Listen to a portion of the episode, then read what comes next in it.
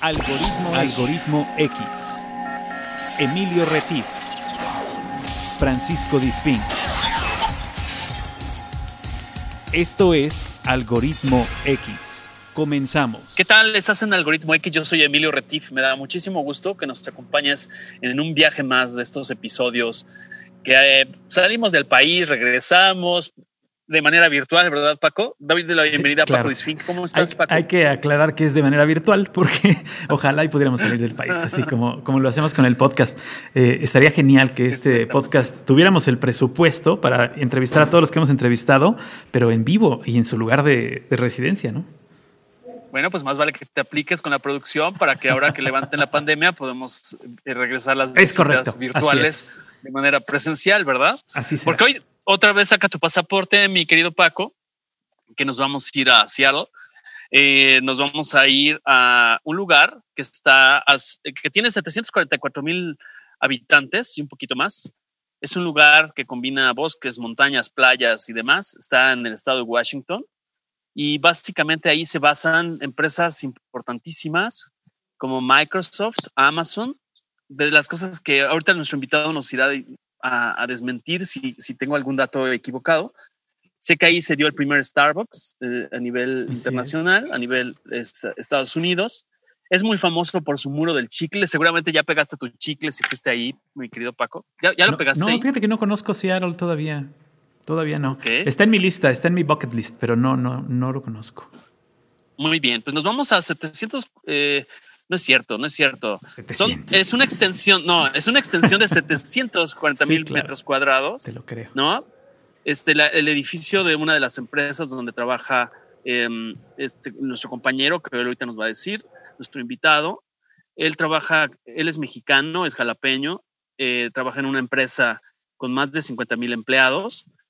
Y bueno, esta ciudad está en la zona noroeste del Pacífico está a 3.882 kilómetros de Ciudad de México aproximadamente, que si en tu coche te quieres ir, Paco, vas a invertir 30, 39 horas. Yo sí le daba.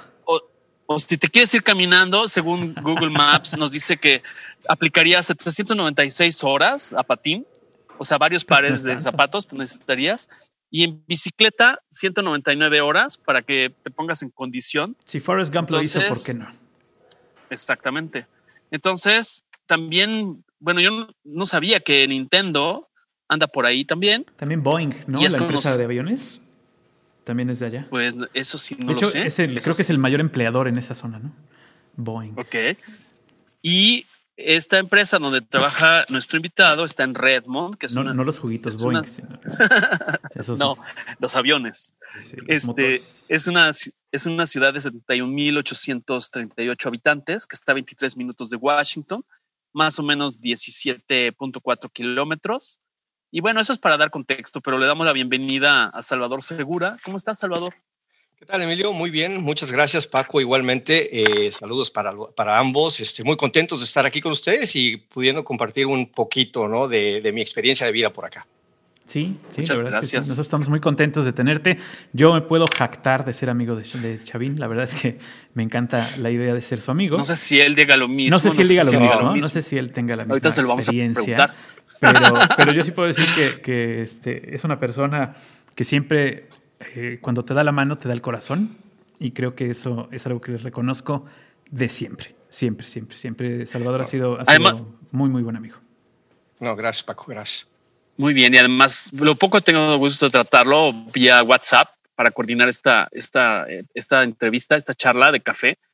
Eh, pues realmente les puedo decir que es una persona que inspira, o sea, que tómense el tiempo, no sé cuánto tiempo vaya a durar esta charla, el tiempo que, que sea necesario, porque creo que es un ejemplo inspirador para gente joven, para gente de mediana edad, para gente madura también, porque creo que siempre guardar la sencillez, eh, y creo que él la tiene. Y pues bueno, sí me gustaría, si él nos permite, que hiciéramos antes de entrar a su vida allá en, en Seattle, en toda esa zona de, de, de, Washington, me gustaría que nos platicara un poquito el antes, o sea, que hagamos un poco de retrospectiva en lo que él quiera compartirnos en cuanto a Jalapa. ¿Tú naciste en Jalapa, Salvador? Sí, yo soy jalapeño 100%. Nací en Jalapa y viví en Jalapa hasta los 18 años, que fue eh, cuando salí a estudiar eh, la universidad. Ok, ¿y dónde estudiaste? ¿Estudiaste en el TEC de Monterrey? Sí, estudié en el Tecnológico Monterrey. Yo soy ingeniero en sistemas eh, computacionales. Estudié por allá, estuve cinco años de mi vida en Monterrey, que también es una ciudad a la que quiero, quiero mucho y le agradezco mucho porque fue uno de esos puntos de inflexión en mi vida, bien interesantes, ¿no? Cuando dejas tu casa, cuando dejas a tus amigos, cuando dejas todo lo que sabes y llegas a tierras extrañas este, y te das cuenta de que todo es distinto, ¿no? A pesar de ser México y demás, es una idiosincrasia y una cultura completamente diferente. Y bueno, a, valorar todo lo que se tiene, ¿no? Comenzando por el clima, ¿no? Yo sé que la gente en Jalapa se queja mucho del clima, pero crean que no hay nada de qué quejarse, ¿no? Con los extremos que yo, que yo fui a, a, experimentar por Monterrey, ¿no? Tanto del frío como del calor, ¿no? Este, pero fue una experiencia transformativa el salir de mi casa y creo que a mí me ayudó a crecer muchísimo. Ok.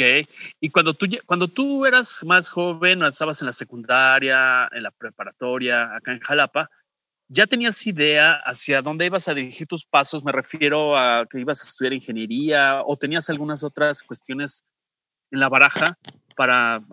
A esa edad solemos tener por lo menos dos, tres, Bombero, cuatro opciones. trapecista. Claro, pero, Sí, fíjate que, fíjate que la, la, historia es bien interesante y, y, yo, yo tengo una especie de tech Talk que le doy a los estudiantes hispanos de por acá, donde les cuento un poquito de mi vida, ¿no? Donde cuento un poquito, yo hablo de los tres puntos de inflexión en mi vida y de alguna manera los que me trajeron hasta acá, ¿no?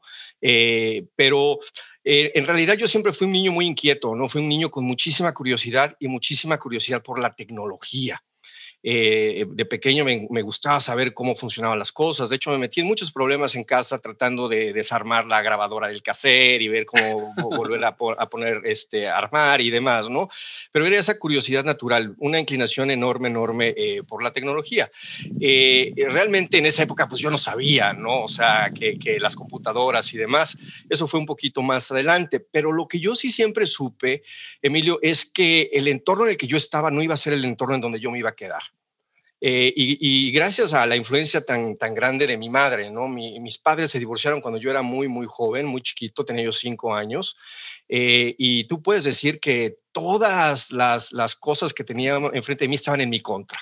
¿No? Viniendo de una familia desintegrada, con problemas de alcoholismo, de violencia intrafamiliar. Vivíamos en San Bruno, que en aquella época pues era en las afueras de Jalapa, ¿no? Y con era muy peligroso, ¿no? Muy peligroso. muy peligroso. Exactamente, con una fama muy fuerte. Entonces rodeados de drogadicción, rodeados de pandillas y demás. Pero aún así mi madre, fíjate, así como en la película de Roberto Benini de La vida es bella, como que fue capaz, fue capaz de aislarme de todo eso, ¿no? Y de hecho, una de las historias que cuento en mi, en mi TED Talk es eh, mi graduación del kinder. Eh, y en esa graduación del kinder eh, hicimos una representación de una ceremonia azteca como parte del festival de fin de cursos. Y a mí me escogieron para ser el emperador. Y en una parte de, de, esta, de esta obra que se montó ahí en la explanada de la escuela, mis compañeros me suben a un pequeño trono, me cargan y me pasean por toda la explanada. Y mi madre, fíjate que no sé si consciente o inconscientemente, me repetía esa historia constantemente. Y en el contexto de, decirme, ¿te acuerdas cuando fuiste en el kinder y bla, bla, bla? Yo, claro, sí, sí me acuerdo. dice, bueno, en ese momento yo supe que tú ibas a hacer algo de tu vida. E, y eso, o sea, cuando tenía yo 10, 11, 12, y me lo repetía constantemente, Emilio, hasta que me lo creí. Me lo creí, o sea, fue una como preprogramación, ¿no? De decir, exacto, de, de, de, establecer esa intención, ¿no? Entonces, fíjate, a, tan temprana edad, el yo tener, digamos, esa necesidad y ese deseo de realmente ser alguien, ¿no? Y no necesariamente estoy hablando de cuestiones financieras o de estudios, sino realmente tener un impacto, ¿no? Y, y, dejar un legado, ¿no? Que a final de cuentas para mí es la motivación más, más importante, ¿no? Claro. Y dime qué te acuerdas de ese momento que yo le llamo improntas, o sea, ¿cuáles son las improntas? Independientemente de lo que tu mami te dijera, cuando tú tenías 10 años, ¿tú qué, qué, tienes esa memoria auditiva? ¿Te acuerdas de, alguna, de algún sonido, de alguna escena? ¿Cómo es el recuerdo de Salvador? Me acuerdo del taparrabos que me pusieron. Me acuerdo de que me dieron una especie como de mazo que, como cetro, si tú quieres, así que era como entre arma y cetro, y que yo me lo quería quedar y no me lo quisieron dar, ¿no? Son de esas de las cosas de las que me acuerdo. Claro. Era parte de la este, utilería, ¿no? Era, parte de la utilería, exacto no me lo podía quedar. Este, me acuerdo que querían que todos nos cambiáramos ahí enfrente de todos niños y niñas y yo no, no, yo me tengo que ir al baño a, cambiar, ¿no? me acuerdo perfectamente de eso, ¿no? Este es el, el jardín de niños, se llama Mártires del 28 de agosto y está precisamente ahí muy cerquita de la Facultad de Humanidades. Creo que ahí sigue todavía, ¿no? Sí, claro. Sí, sí, sí. Exactamente. Y este, y bueno, son de esos como que flashazos que tengo, ¿no? Para que, para que quede claro que la historia no es, no, no es inventada por mi madre, ¿no? Este, sucedió y el hecho de que ella me lo repetía y pasaron los años y me volvía a repetir, o sea, cuando pasaba algo importante a lo mejor en mi vida, es que te acuerdas, es que esa fue una señal, es que esa fue una indicación pero sin saberlo, ella fue una visionaria conmigo, ¿no? Sin saberlo, ella de alguna manera estableció, digamos, esos parámetros de decir el mundo es grande y tú tienes para mucho, ¿no? Este, y, bueno, esa es una de las, de las tres, más adelante a ver si hay oportunidad les cuento las otras dos, porque también son... Yo ya me las sé, pero están buenísimas, pero ahorita yo me voy a encargar de que las digas, ¿eh? Pero bueno, a ver, platícame un poco, ¿sí te acuerdas cuando estabas arriba, trepado en, este, en esta cuestión de la ceremonia azteca? Sí, porque por poco y me tiran. Sí, porque por poco me tiran. Era, era, entre una, era como una mesa que adaptaron y le pusieron como que unos dos palos abajo para que lo pudieran levantar. Imagínate como cuando hacen las procesiones estas religiosas y demás que levantan las imágenes con cuatro eh, eh, eh, palos en, los, en las esquinas, exactamente igual, pero eran palos atravesados, no sé si de escoba, ve tú a saber, y pues obviamente niños de kinder, pues, y, era, y era de nogal el santo, entonces sí pesaba. exactamente, exactamente. Este, Pero sí, no, no, de, eso me, me, queda muy claro, ¿no? El tener un poquito de miedo, ir sentado en la sillita y, y haciéndole como reina de carnaval, ¿no? Saludando a todos cuando me iban paseando, ¿no? Sí, claro, sobre todo que esto tiene, más adelante se va, se va desentramando toda esta historia, porque es uno de la, en, en, logoterapia se llaman recodos, son esos momentos decisivos, o le llamaste tú hace rato puntos de inflexión, también en otras eh, disciplinas se, le llama improntas, esas que quedan grabadas por siempre y que te, que te determinan en muchas situaciones, ¿no? Pero bueno, ¿y luego qué pasó? Ya que desarmabas todo este tipo de tecnología y aparatos que se te revisaban, ¿en qué momento tú decides que te vas a Monterrey y no te fuiste a Puebla o te metiste a la Universidad Veracruzana? Sí, Fíjate que eh, varias cosas. Mira, yo siempre he tenido una vena creativa muy, muy fuerte, ¿no? A mí siempre me ha gustado muchísimo eh, eh, eh, el, arte plasmado en imágenes, me ha gustado muchísimo la fotografía, me ha gustado muchísimo escribir, creo que se me da eh, muy bien el plasmar mis ideas en el papel. Y de hecho, por ahí de los 15, 16 años, yo empecé a colaborar con varios este, periodistas juveniles de la época, ¿no? Este, como colaborador y como fotógrafo, ¿no? Entonces, claro. exacto, sí, yo, yo estuve... Encontré hace poco un periódico donde está una foto tuya y una nota que escribiste tú.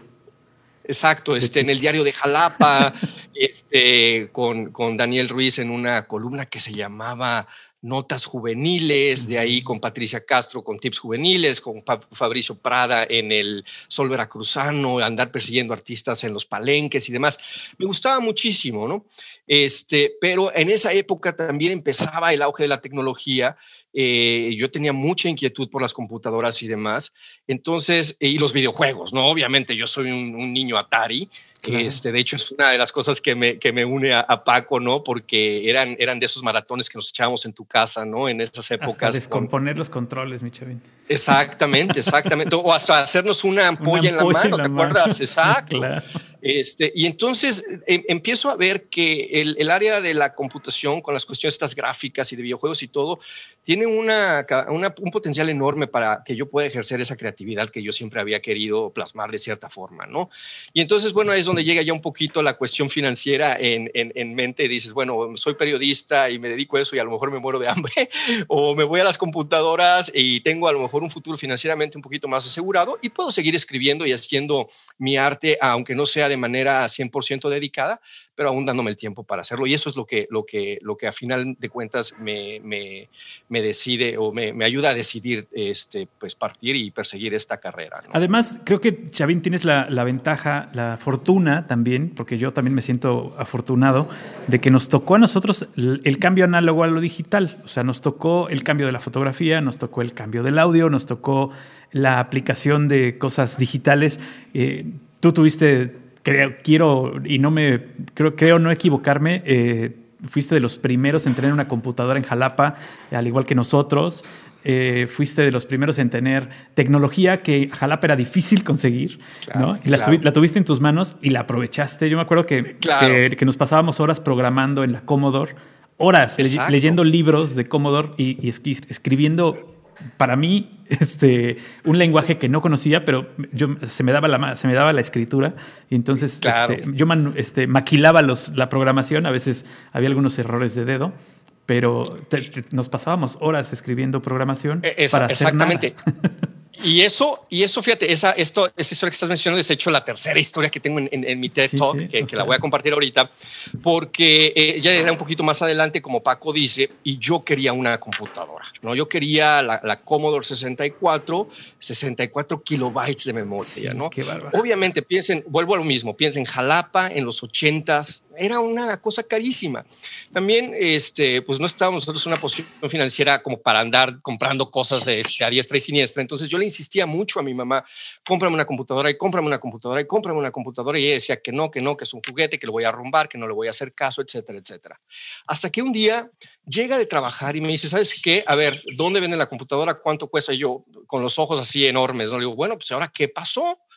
Y me dice, estaba yo platicando con el contador de la oficina y le digo, oiga, este contador, fíjese que eh, mi hijo me la pasa molestando, que la computadora, que la computadora, y, está carísima, y es que pues, yo no sé, porque este niño todo quiere y luego, luego se le olvidan las cosas y demás. Y el contador en su momento le dijo, ¿sabe qué, licenciada? Yo creo que sí, cómpresela, porque quien quite y aprende eso y en un futuro hasta puede vivir de eso.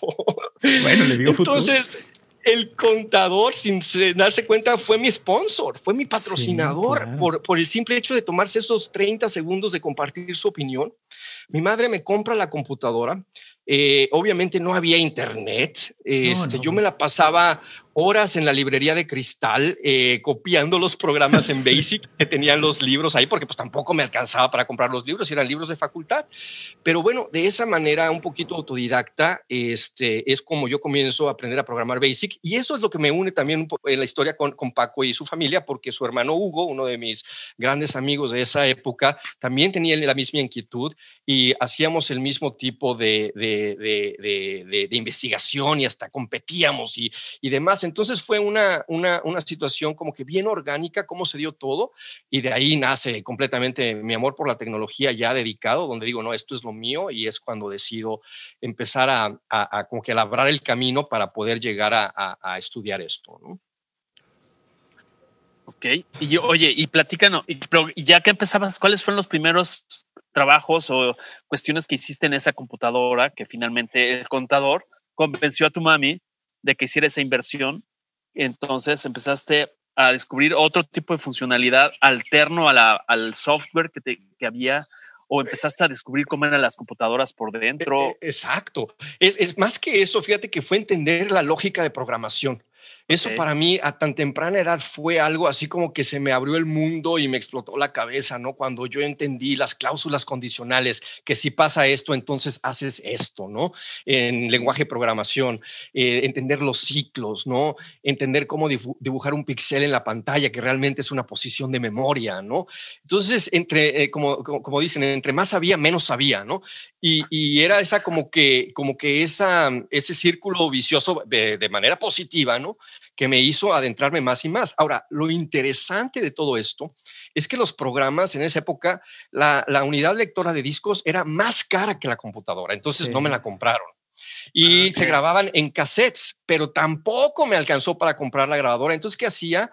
Que yo hacía mis programas funcionaban, los veía, los disfrutaba y una vez que apagaba la computadora, se, perdía, todo. Claro. Exactamente, ¿no? Entonces era, era pero, pero independientemente de todo, fíjate que yo pienso ahora en, en mi hija o nuestros hijos, ¿no? Y, y, digo, híjole, a veces quisiera verlos con esa chispa y esas ganas de hacer las cosas con tan eh, eh, limitados recursos, ¿no? Este, porque esa era la situación que nosotros teníamos y sin embargo hacíamos que las cosas funcionaran. De ahí encontré una manera de encontrar unos cables y agarrar una grabadora normalita con un cassette normalito y ahí empezar a grabar nuestros programas y ya un poco más adelante, bueno, ya compramos la unidad lectora de disco y, y todo esto, ¿no? Pero fue un proceso bien, bien padre porque a final de cuentas es esa curiosidad y tener eh, acceso al recurso. De hecho, también me acuerdo, Paco, ir a la Facultad de Arquitectura, al centro de cómputo ahí, a usar las PCs, porque las PCs eran algo nuevo y más, exacto, más grande, ¿no? Que las computadoras personales que conectábamos a la tele, ¿no?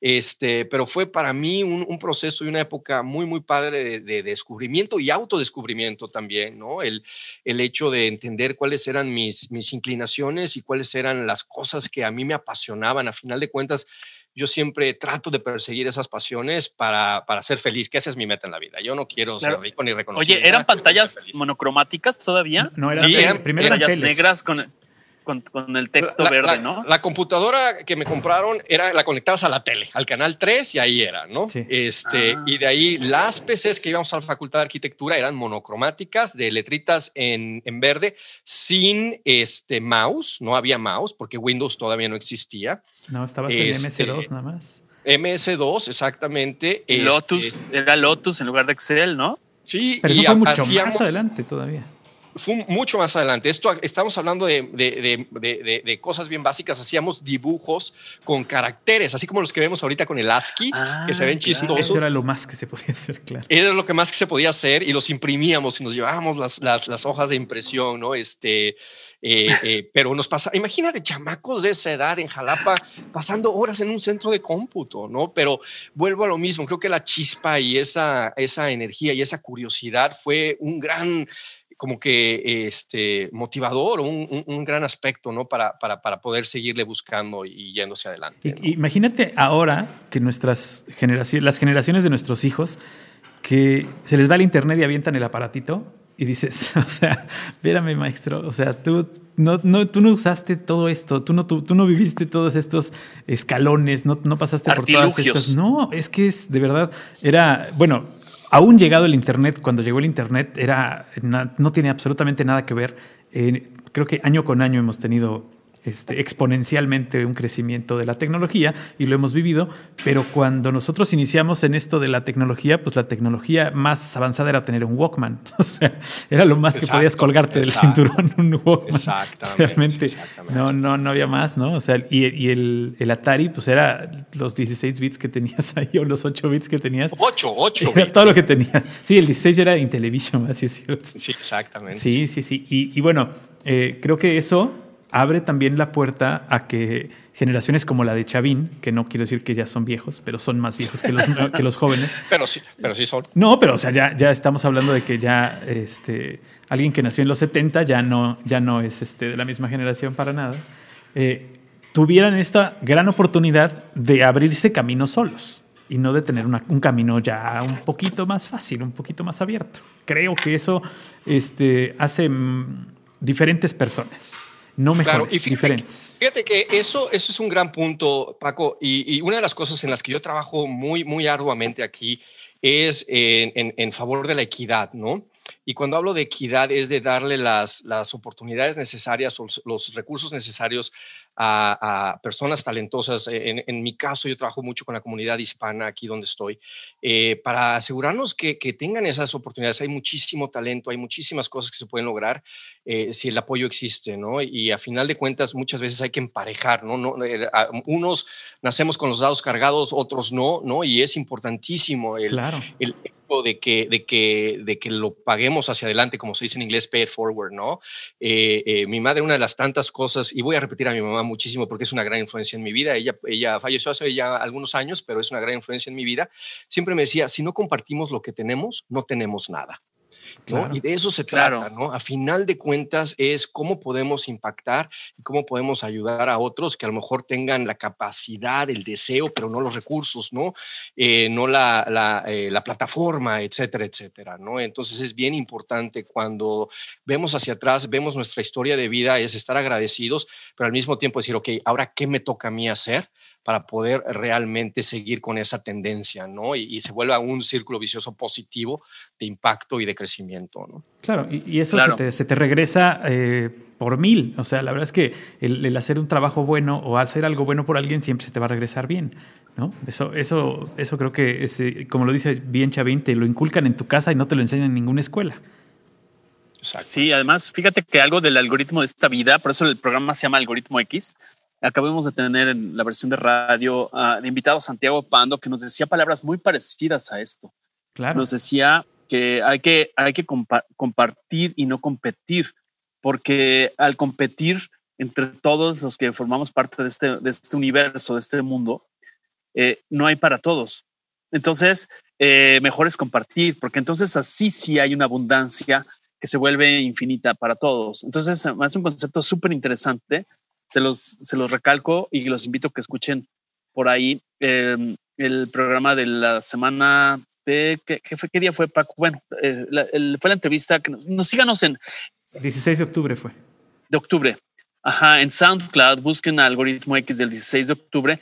Está esa charla con Santiago Pando y, me hace mucho, mucho sentido lo que está diciendo Salvador.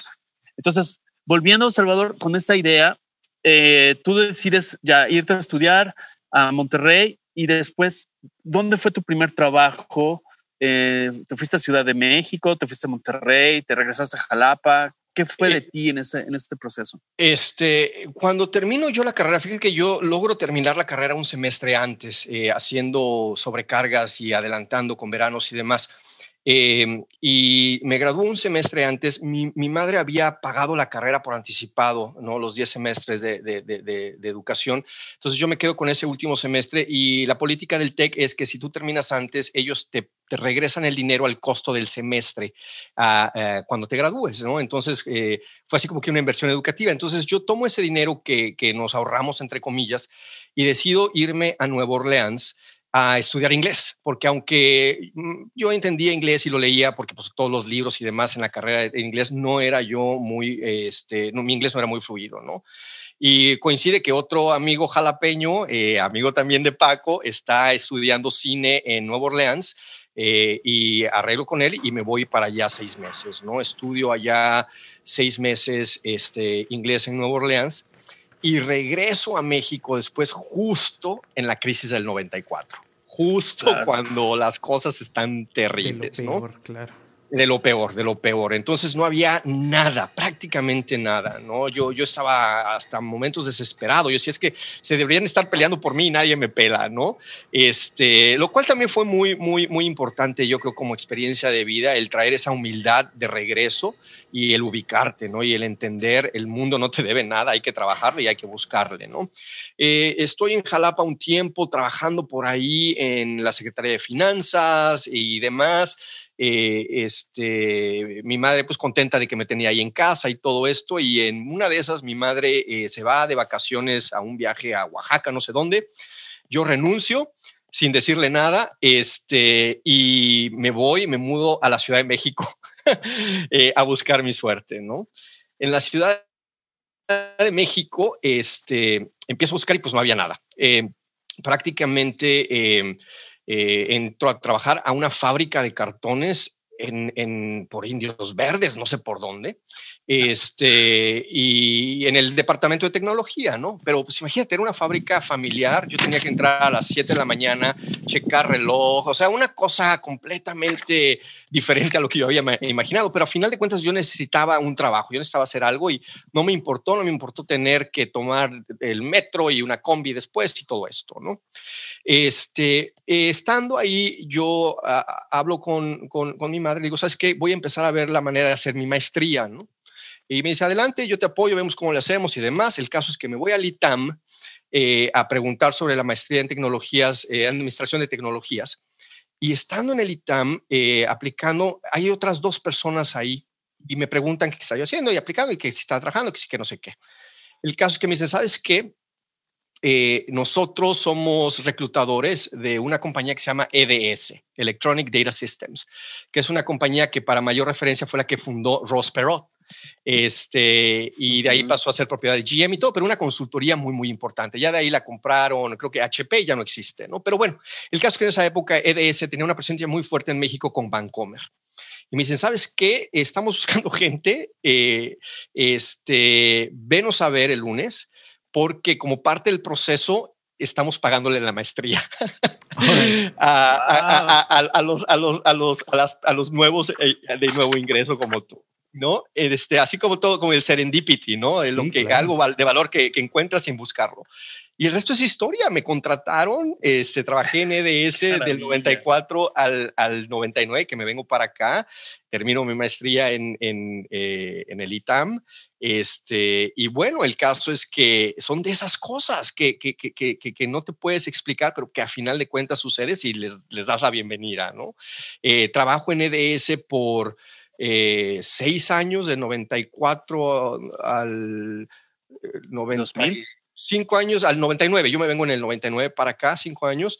Este, gran experiencia, grandes amigos, entendí mucho de la cultura corporativa en México, eh, eh, lo cual me sirvió muchísimo también para apreciar también, una vez que me vengo para acá, para Estados Unidos, eh, cómo es que funcionan las cosas y demás. Este, pero fue gran experiencia, yo a EDS también le debo muchísimo y las grandes amistades que forjé por allá y, la experiencia que gané, ¿no? Todo, todo el tiempo que anduve por allá. ¿No te costó trabajo desaprender lo aprendido en México para trabajar en Estados Unidos?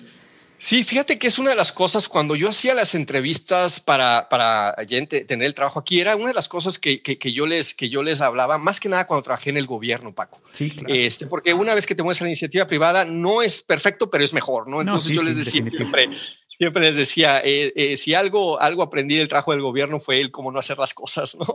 Y, y, digo, o sea, ojalá nadie se ofenda, ¿no? No, no, pero digo, la Pues es la realidad, o sea, la verdad es que hay, una manera de hacerlo y la manera mala, ¿no? Y, y esa es la mala la burocracia se atraviesa y, la política y demás. Entonces, pues obviamente no es el, el, espacio óptimo, ¿no? Cuando tú quieres innovar o cuando tú quieres realmente tener un impacto o una influencia, ¿no?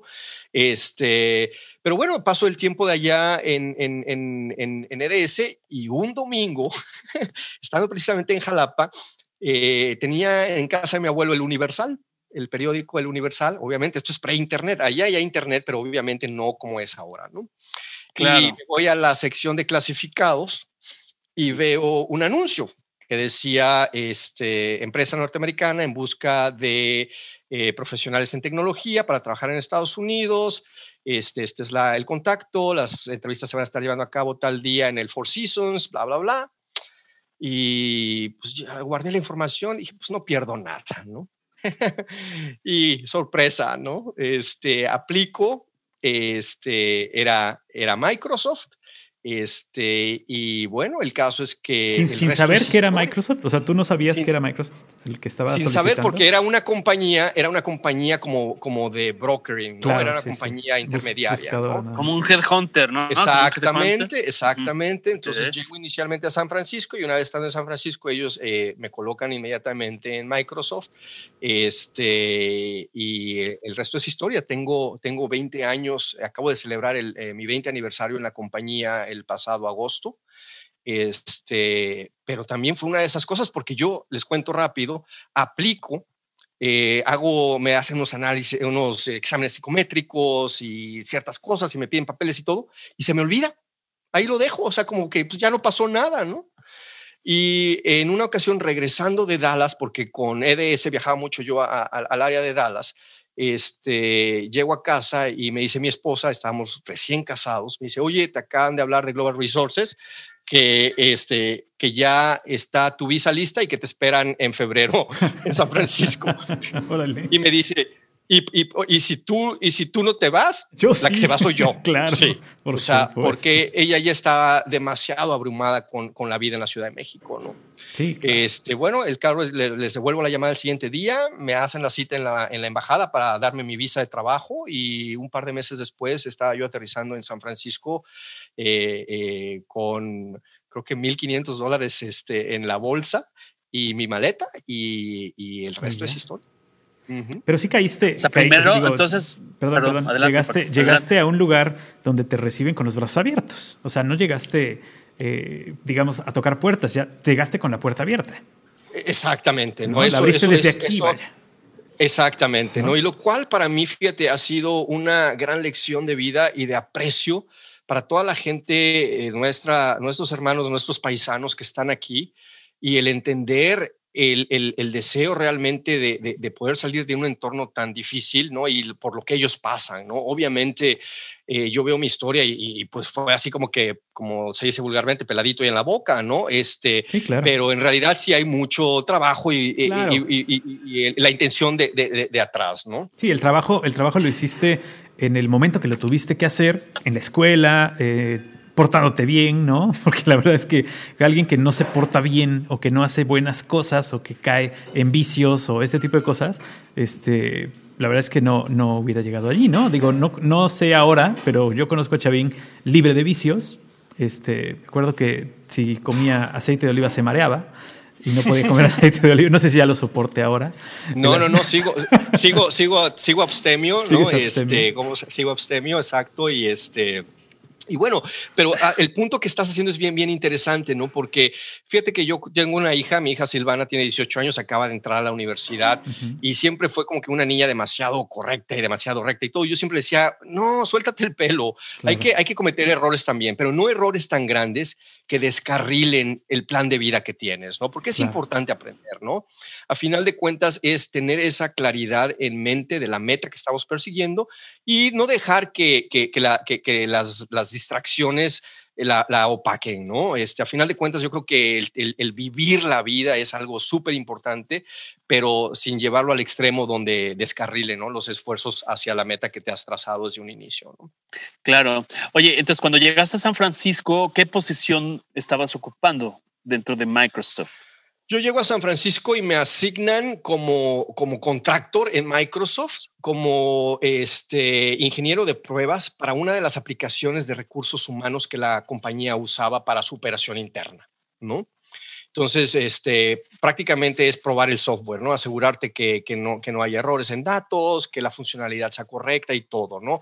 Pero a como, a como yo siempre lo, lo explico, esa, yo estaba en el nivel más bajo que te puedas eh, imaginar en el escalafón de la empresa. Este, yo digo, está el, personal de intendencia, de ahí seguía yo, ¿no? Este, tú, pasabas la jerga. Tú le pasabas la jerga al que pasaba la jerga. Casi, casi, ¿no? Eh, pero eh, te digo, yo llego como, como contractor y eh, a, los pocos meses es que ellos ya me ofrecen un trabajo de tiempo completo y me dicen, no, no te queremos ya como, como full-time employee, que es lo que se llama ahí, y me hacen líder de pruebas, ¿no? Es, digamos, el, el, siguiente nivel donde me hacen manager de, de, la noche a la mañana sin yo tener experiencia manejando gente. Este, me hacen manager, yo no quería, pero me dijeron, no, no tienes de otra y aparte confiamos en ti, confiamos en, tu, en tus habilidades y en tu potencial y dale para adelante, ¿no? Este, y bueno, pues eh, de ahí en adelante ha sido una carrera muy, muy interesante que me ha llevado por, por muchos recovecos dentro de la empresa y dentro de, de las funciones que, que, he jugado aquí. Eh, actualmente soy eh, director de, programas de negocios eh, a cargo de una organización global que estamos prácticamente em, manejando el cambio de nuestras aplicaciones internas para ventas y mercadeo, ¿no? que, se, se, dice fácil, pero hablamos de una compañía de 130 mil empleados a nivel global este, presencia en prácticamente todo el mundo y nuestras soluciones, las que mi equipo eh, apoya y soporta, eh, están usadas a, lo largo y ancho del planeta, ¿no? Claro, además una de las tú ya estás de San Francisco, perdón, sí, es lo que iba a decir, estaba, ahorita estaba leyendo que actualmente está entre las tres empresas en cuanto a capitalización bursátil más grande del mundo, la segunda más grande del mundo, eh, Amazon, que también está basado ahí, según yo entiendo, en, en esta parte de Seattle. Este, ahí también está Amazon, que es la tercera. Y eh, esto es muy importante. Por eso creo que es muy inspirador lo que estamos platicando y este trayecto que llevamos hasta ahora, desde Jalapa, pasando por esta ceremonia del emperador azteca, ¿no? Siguiendo por esta parte de aprendizaje del idioma inglés en Nueva Orleans, eh, pasando por el simple hecho de esa, esa meta, porque no sé si sea meta o sueño, pero esa meta de, crecer y crecer y crecer por esas improntas, eh, el llamado de la tecnología desde muy chico, el, el, intervención sin saberlo del contador para comprar una computadora que lo va determinando y le va generando una autoconfianza. Así lo estoy leyendo, esta, esta historia, cómo se está tejiendo. Es un como pequeño resumen hasta, este momento. Y hay, y hay una, una, historia que falta, Emilio, que también es importante y es la tercera de los tres puntos de inflexión, eh, porque tiene que ver mucho con, con, con, con, la motivación que yo de alguna manera agarré. Y, y esta historia sucede en, en, segundo de secundaria, en la técnica 3, donde yo estudiaba. Un yo también estudié ahí, igual que Paco. Igual que Paco, igual que igual que todo Jalapa. este, y llega un día la maestra de inglés y nos dice, clase, eh, estoy trabajando con el Club Rotario y estamos organizando un viaje de estudios de un mes a Oxford, en Inglaterra. ¿no? Claro. Entonces, ya te podrás imaginar, mis ojos se me abrieron de este tamaño, ¿no? Y yo ya... ¿Quién era la maestra de Erendira o cómo se llamaba? Beatriz. Beatriz, la maestra Beatriz. Sí, de pelo cortito, claro, claro, la maestra Beatriz, claro. Si consejas así prominentes. Ándale, sí, sí, sí, sí, sí, sí, sí, ella, ella, la maestra Beatriz llegó, nos dice eso. Obviamente yo digo, yo quiero ir, yo tengo que ir, ¿no?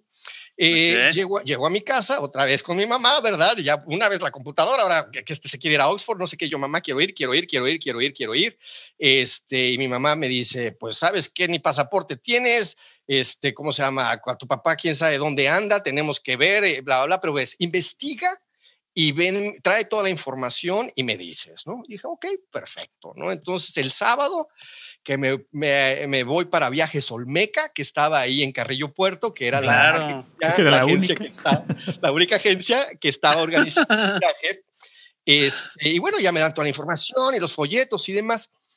Y eh, salgo de la agencia y tomo un taxi para irme a mi casa. El taxi estaba ahí justo afuera, en, así como era una cuchillita así que se hacía ahí. Este, me subo y le pido que me lleve a mi casa y en esa época pues yo vivía en el Fobiste, ¿no? Allá en Jalapa. Y ya en el trayecto del taxista me dice, ¿y qué hacías ahí? Porque pues obviamente me vio salir de la, de la agencia de viajes. Y yo muy ufano, ¿no? Este, le digo, es que me voy a ir a Londres. Obviamente el niño que acaba de salir de ahí, que le dice que lo lleva al Fobiste, ¿no? Y este, voltea y el taxista me dice, ay, mi hijo, nada más te están haciendo perder el tiempo. Dice, tú de aquí jamás vas a salir. Ah, qué duro. Qué amargator, qué amargator. El hater, el hater, el hater original. sí, sí. qué este, ¿Cómo se llama? Y en ese momento aunque, aunque yo estaba pequeño, yo ya tenía ciertas, eh, ¿cómo se dice?, aspiraciones, ¿no? Y, yo tenía de dos caminos, ¿no? El creerle, ¿no? Claro. Ir, no, no, agárrame la cerveza, te voy a enseñar, ¿no? Claro. Cuando hablo de esta historia, siempre a los muchachos y, y pongo ahí, digo, señor taxista, donde quiera que usted esté, gracias. Claro. Porque ese día sin saberlo, como dicen, me picó la cresta de tal manera, ¿no? Que ahora, este, después de, ah, no sé, cuarenta y tantos países en los que he estado, mucho de placer y también de trabajo y demás, digo, esa fue un gran, una gran motivación, ¿no? Eh, para cerrar la historia, no fui a Oxford esa vez, no fui a Oxford esa vez. Eh, porque obvias razones, era muy caro y demás, no fui. Pero eso, e, esa, digamos, derrota, entre comillas, no, no, no quedó marcada, como decir, ok, no, no fue ahorita, pero va a ser eventualmente, ¿no? Y, la, la, parte, la parte interesante es que la primera vez que fui a Oxford fue el año pasado. Y curiosamente fui a ver a mi hija cantar con uno de los coros donde ella está en una de las catedrales impresionantes que están en la universidad. Este, y, bueno, digo, veo hacia atrás y digo, no fue en ese momento, pero qué mejor que esto, el venir a ver a mi hija en este setting, competir, ¿no? A nivel internacional con su coro, ¿no? Entonces, vuelvo a lo mismo, son esas cosas que tú dices, no, o sea, si alguien estuviera escribiendo esto en ficción, diría, no, espérate, está muy, está muy, muy, muy, muy extremo, ¿no? Nadie va a creer eso. En ese, en ese capítulo de Netflix todo el mundo dice, no puede ser. No puede ser, que corran a, que corran a los, a los guionistas. no, pero qué bueno. pero además, si hubiera sido, si hubiera sido, que perdón, Paco, si hubiera sido, es posible que hubiera cambiado la historia como en, el Regreso al Futuro. Sí, claro. Tal vez no estaríamos platicando ahora contigo, tal vez no hubieras he visto el anuncio del periódico más adelante, tal vez, no lo sé, o sea, sí, hubiera cambiado, tantas cosas. Ir al ITAM a preguntar por, por la maestría y cuando me, y me contratan en la compañía en la que me quedo y me, y me acaban financiando, ¿no? O sea, o sea son cosas que son bien, bien, bien interesantes, ¿no? A veces quisiera encontrarle sentido, pero no, es mejor dejarlas así, ¿no? Así hay que fluir, porque hay algo que se llama sincrodestino, de hecho le recomiendo ese libro de Deepak Chopra, que habla de un sincrodestino el periódico, la computadora, el contador, este, todo esto que es una, una historia bien bonita. Este, y bueno, entonces estábamos en San Francisco y después, ¿cómo llegas hasta aquí, hasta, hasta los, la, matriz de, de, Microsoft, que es donde les digo que, según yo, encontré que hay 83 edificios en una superficie de 740 mil metros cuadrados, eh, con más de 53 mil empleados en la, oficina matriz, ¿no? ¿Cómo llegas ahí? Sí, es a, través de Global Resources, que es la compañía que era como el Headhunter, ¿no? Ellos son los que me conectan con Microsoft. Eh, yo vuelo de San Francisco a Seattle a que me hagan la entrevista y ellos deciden que sí. Obviamente la entrevista no fue tan intensiva porque era una posición temporal. ¿No? Pero obviamente a los pocos meses de que, de que yo estoy ya con ellos, eh, me ofrecen el trabajo eh, formal y tienes que ir otra vez por un proceso de entrevista, ¿no? Lo interesante aquí es que los que te entrevistan son los compañeros con los que vas a trabajar y a final de cuentas es el, el manager que está haciendo la contratación, pero los que deciden si una persona se contrata o no es el mismo equipo con la que esa persona va a trabajar, lo cual es algo bien, bien distinto, ¿no? A lo que a lo que estamos acostumbrados por allá, ¿no? Claro, de hecho, perdón que te, que te, que te interrumpa, pero tengo una, tenemos una pregunta de una persona. Paco dice que yo hago preguntas extrañas en Facebook. No, es que de repente sí pones cosas bastante raras. Me gusta, me gusta saber y investigar cosas.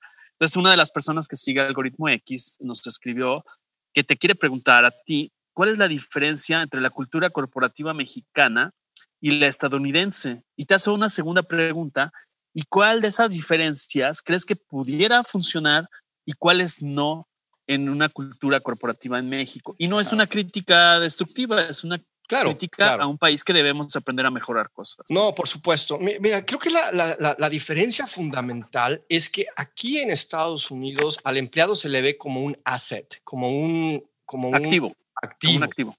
Mm. Y en México a un empleado se le ve como un gasto, como un costo, como un lastre.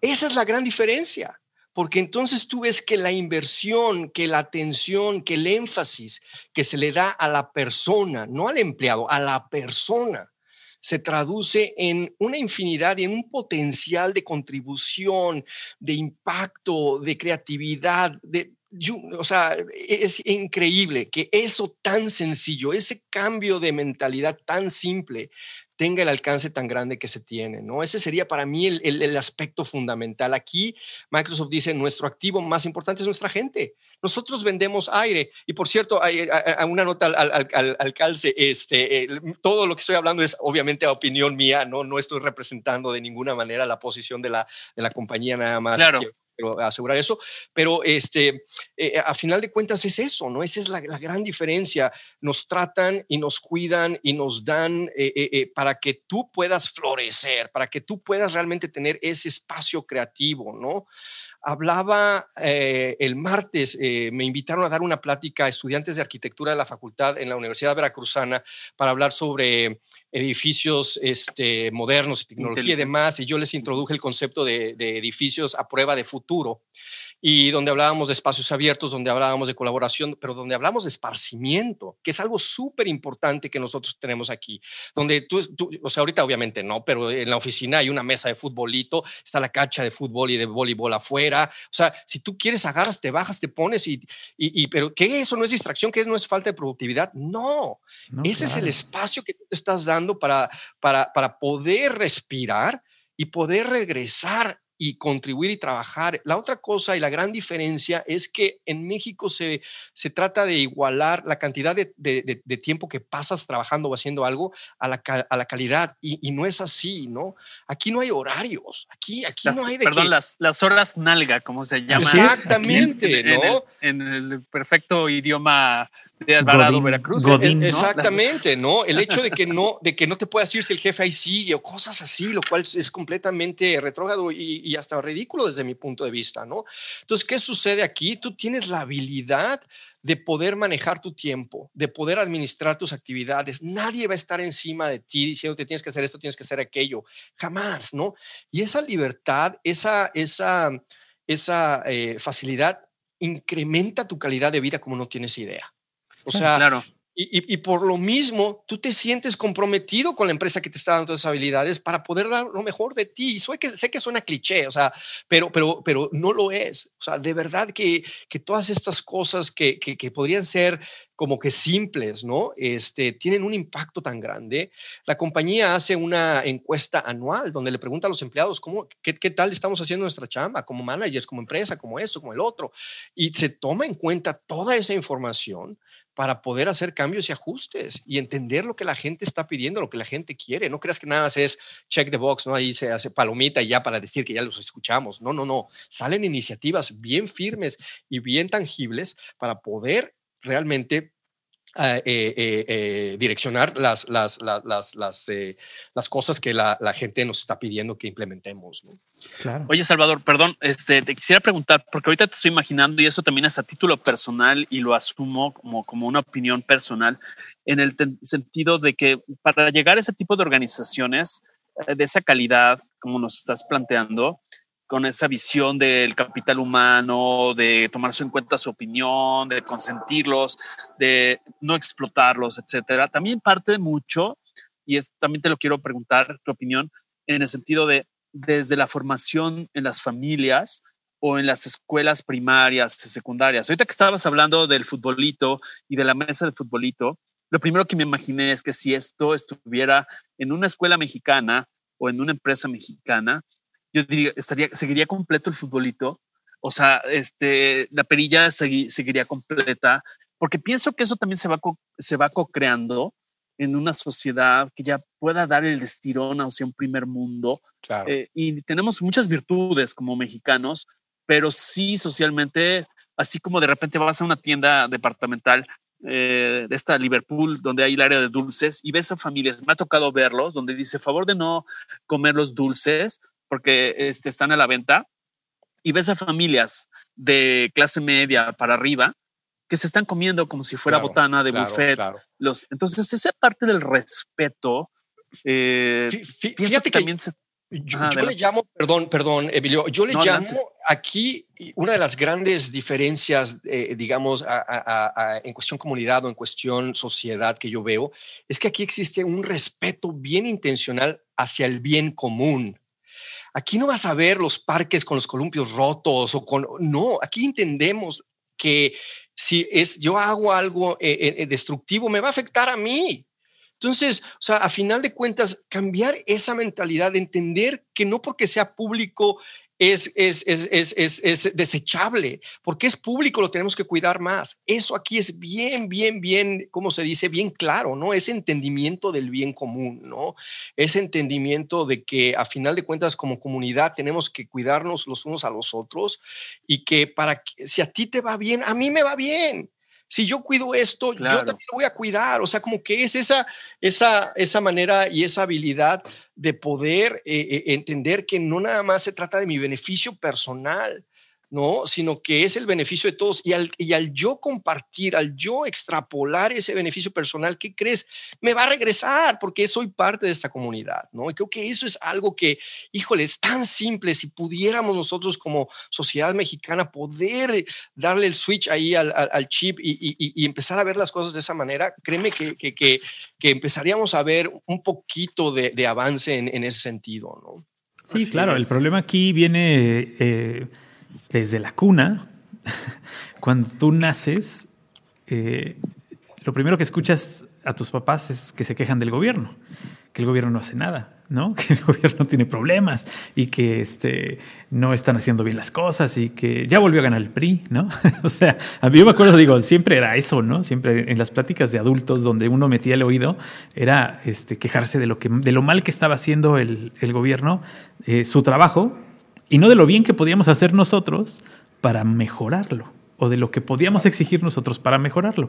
Tiene mucha razón, Salvador. Yo creo que este, eh, lo traemos en el chip y este, este cambio que podemos hacer en el chip lo tenemos que hacer desde casa, lo tenemos que hacer. nadie nos va a enseñar eso en, una institución, las escuelas, así sea privada o sea pública, no te debe enseñar eso. Eso te lo deben enseñar en tu casa. Este, respetar lo que no es tuyo, respetar el, valor de los demás, eh, avanzar todos hacia adelante y si alguien no puede, pues jalarlo eh, y no empujarlo. ¿no? Aquí en México la cultura de la, del cangrejo es, es definitivamente la que más pesa, ¿no? Y creo que... Eh, y, lo, lo más interesante de todo esto es que cualquier persona que sale del país no se comporta como mexicano. No importa cómo sea aquí, cuando sale del país se comporta como el país se lo requiere. Pocas personas, o creo que puedo decir que casi nadie, eh, va a Estados Unidos y se comporta como mexicano. ¿Por qué? Pues porque sabe que le va a ir mal, ¿no? sabe que no va a llegar pero, muy lejos. Pero el, punto que tú estás haciendo ahí es excelente, porque tenemos la capacidad de hacerlo. Ese ejemplo es, tenemos la capacidad de hacerlo. Entonces es realmente ver nuestra casa como el lugar donde debemos de brillar, donde debemos realmente eh, poner en práctica todas estas cosas, ¿no? Y empezar a hacerlo, eh, ¿cómo se llama? Viral, ¿no? O sea, hablando en términos actuales, ¿no?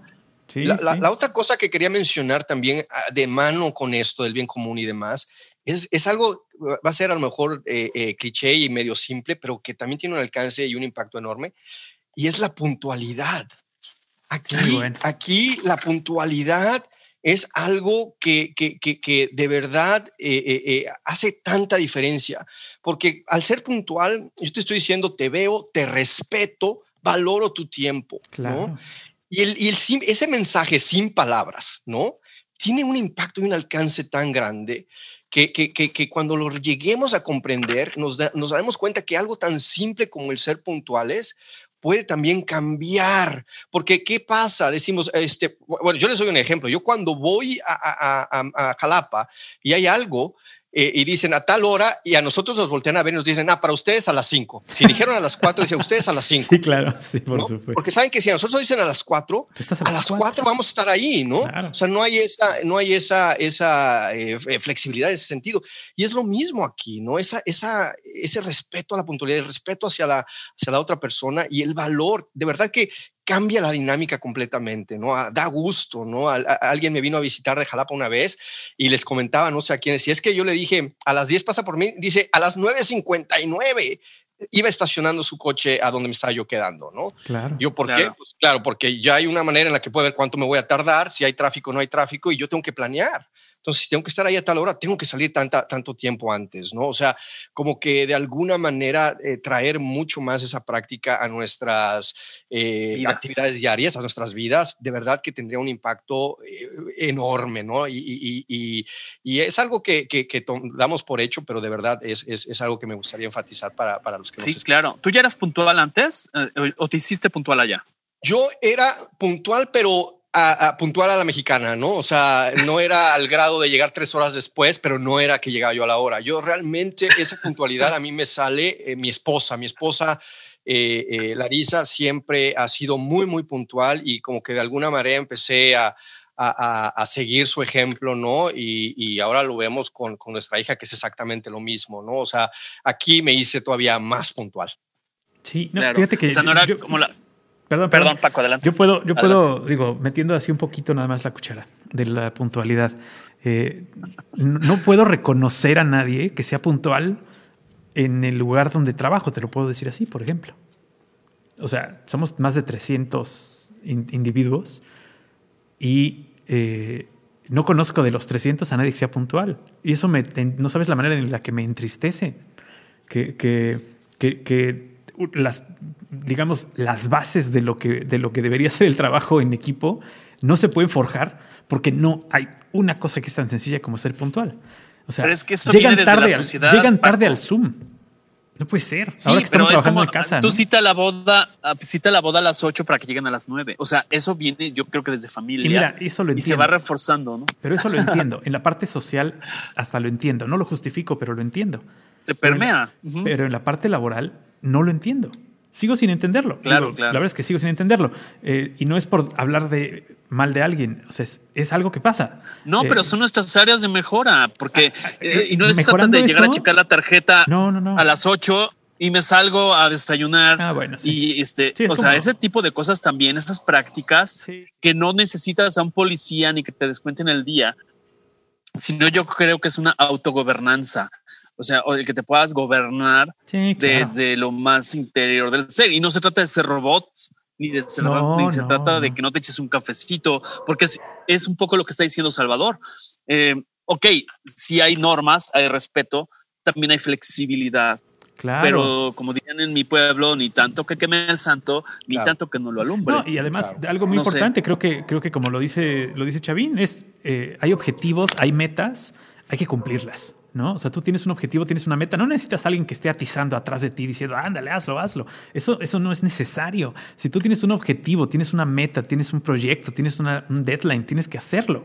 Punto. Claro. o sea, y ese, debe, quedar en ti. Ese, es el otro diferenciador, ¿no? Siempre cuando alguien me pregunta, oye, bueno, si tú pudieras poner algo, un concepto en, en, en, en el que podrías tú eh, eh, juntar eh, tu mediano éxito, el éxito que has tenido, a, qué se lo atribuyes, ¿no? Y fíjate que obviamente son muchísimas cosas, pero una de tantas es el que yo siempre hago lo que digo que voy a hacer. O mejor no te digo que voy a hacer, ¿no? Lo que se llama en inglés follow through. Y eso es algo valiosísimo, ¿no? Es algo que a los niños, cuando hablo con ellos en las, en las prepas, en las secundarias y todo, les digo, siempre que ustedes, que es, es su nombre, es tu legado, es tu imagen, es tu presencia, es tu, marca, ¿no? Es tu brand.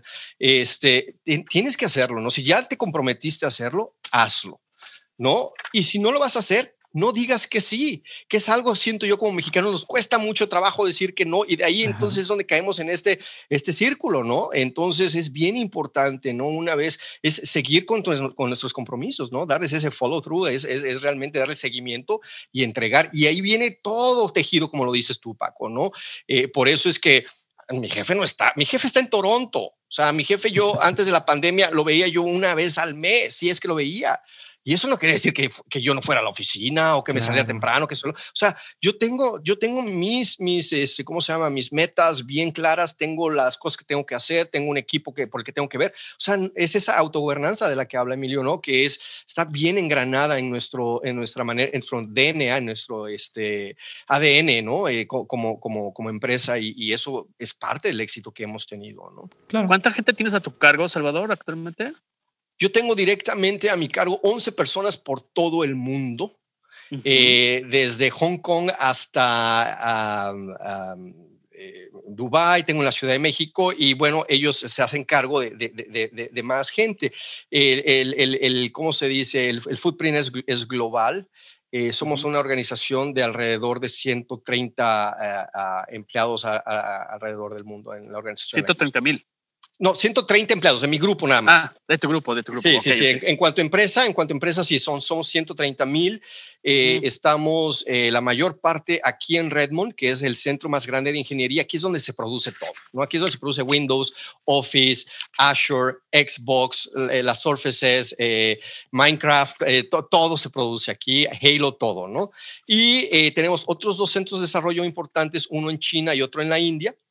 Y el resto de nuestra presencia es prácticamente ventas, ¿no? Es, obviamente el engagement con las cuentas, con los gobiernos, con todo esto para la labor de ventas, ¿no? Eso es prácticamente eh, más o menos como está nuestra, nuestra huella ah, global.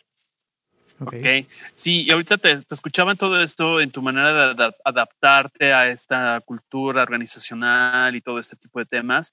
Y, y pienso que en cualquier empresa donde trabajes, aunque sea una pequeña empresa familiar, eh, o una, una, gran corporación mundial, todo está a base de procesos. y procesos no nada más me refiero a cuestiones de automatización, del ABC, de FG, ¿no? Procesos también personales, eh, esa disciplina, empatía, eh, respeto, una serie de procesos mentales, mapas mentales. Y leí una frase que me encantó de alguien que, que colabora en Pixar, que dice, el proceso te hace o te deshace. Y eso aplícalo hacia personas o grandes organizaciones. Y, y, ahorita te estaba también escuchando y yo siempre digo que cuando hay un proceso que te, lleva hacia adelante, como los coches, como los coches estándar, o sea, si le metes primera y todo segunda, vas hacia adelante, ¿no? pero también está equipado de una reversa, porque si no nada más fueras para adelante, imagínate, este, dejas el coche y ya no te puedes regresar, ¿no? Entonces, el saber decir no, el saber decir me equivoqué, el no tener que decirle a tu jefe, sí, señor jefe, lo que usted diga, señor jefe, la hora que usted diga, señor jefe, es, me imagino que es también parte de los procesos de una organización de estas dimensiones, ¿no? Claro. Fíjate que eso es bien, bien importante y bien interesante lo que mencionas, eso del respeto a la jerarquía, que allá es casi, casi una veneración, ¿no? Aquí no existe. Aquí, aquí somos iguales todos, ¿no? Que para mí fue algo bien difícil de entender y de empezar a, adoptar, ¿no? Eh, porque venimos de esa jerarquía donde al jefe se le besa la mano, donde, o sea, terrible, ¿no? Y, y, luego, aunado a eso, le, le, pones encima eh, nuestras ideas de colonialismo en las, con las que crecimos, de que los güeritos de ojos verdes son los que son más inteligentes, son los mejores y demás tú, tú, tú, llegas a un lugar donde dices, espérate, ¿cuál es mi lugar? Y, caes en el, el, síndrome del impostor, ¿no? Que es algo con lo que la mayoría de la gente eh, como yo batallamos inicialmente. El síndrome del impostor es donde tú estás en un lugar donde no te sientes merecedor de estar, porque tú piensas que no eres lo suficientemente bueno y es una constante batalla, ¿no? De hecho, fíjate que yo soy eh, el líder del grupo de hispanos aquí dentro de la compañía y hace poco les dimos una plática sobre el impostor síndrome, el síndrome del impostor, y, y se quedarían con la boca abierta de ver la cantidad de gente que levantó la mano diciendo, yo padezco esto, yo padezco esto constantemente, ¿no? Sí, claro. Entonces, eh, hablando un poquito del proceso y demás, es el proceso interno, una, luego el proceso que te da la compañía al que te tienes que adaptar y después traerlos juntos, ¿no? Traer eh, tu propio, tus propios eh, valores, tus propias creencias y dogmas y demás, juntarlos con la cultura organizacional y crear algo nuevo, ¿no? No se trata de ser uno más, porque a final de cuentas cuando hablamos de diversidad y de inclusión, traemos esas ideas de fuera, traemos a esta gente de fuera para que nos ayuden a ver las cosas de, distintas perspectivas. Y, eso es también parte de, ¿no? Eh, aquí eh, mi jefe siempre dice, I need you to push back. Si estoy mal, díganmelo. Y yo hago lo mismo con mi equipo, ¿no? O sea, por favor, no tomen esto como, como que es lo que tienen que ir a hacer. Y la gente sí va, y habla y te escribe. Y hay unos que más, y hay unos que quisiera que no lo hicieran, pero eh, bueno, ni modo, me aguanto, ¿no? Abrir la puerta y así debe de ser, ¿no? Eh, pero, pero son todos estos elementos los que de alguna manera eh, generan, pues, lo grandioso que, que, que, una cultura organizacional, organizacional o que una empresa pueden llegar a ser, ¿no? Sí, claro, el hecho de que, puedas, de que puedas ser y estar ah, ah, en un lugar y no tener que estarte cuidando de si ya hiciste esto, de que si no le gustó, de que si no. o sea, puedes ser y puedes estar y eso es muy importante. Y creo que, bien lo dices, estamos eh, en un lugar donde la veneración al jefe, sin importar si el jefe sepa o no sepa lo que está haciendo, este, es, se da, ¿no? Y, y ah, te puedo decir, ahora es más que hace yo tengo 28 años trabajando en la misma... Eh, ah, yo pensé que tenías 28, ya estás quitando la Estoy quitando la edad, claro. Eh, yo tengo 28 años, 28 años trabajando para la misma entidad eh, y ahora es más que antes. Estamos regresando a los 70s, a los 80s en, en, la calidad de los que están arriba para, para, en esta parte de la veneración. Creo que sí, es algo que podemos dejar de lado y dejar, y dejar pasar porque finalmente el trabajo lo hacen los que siempre han hecho el trabajo.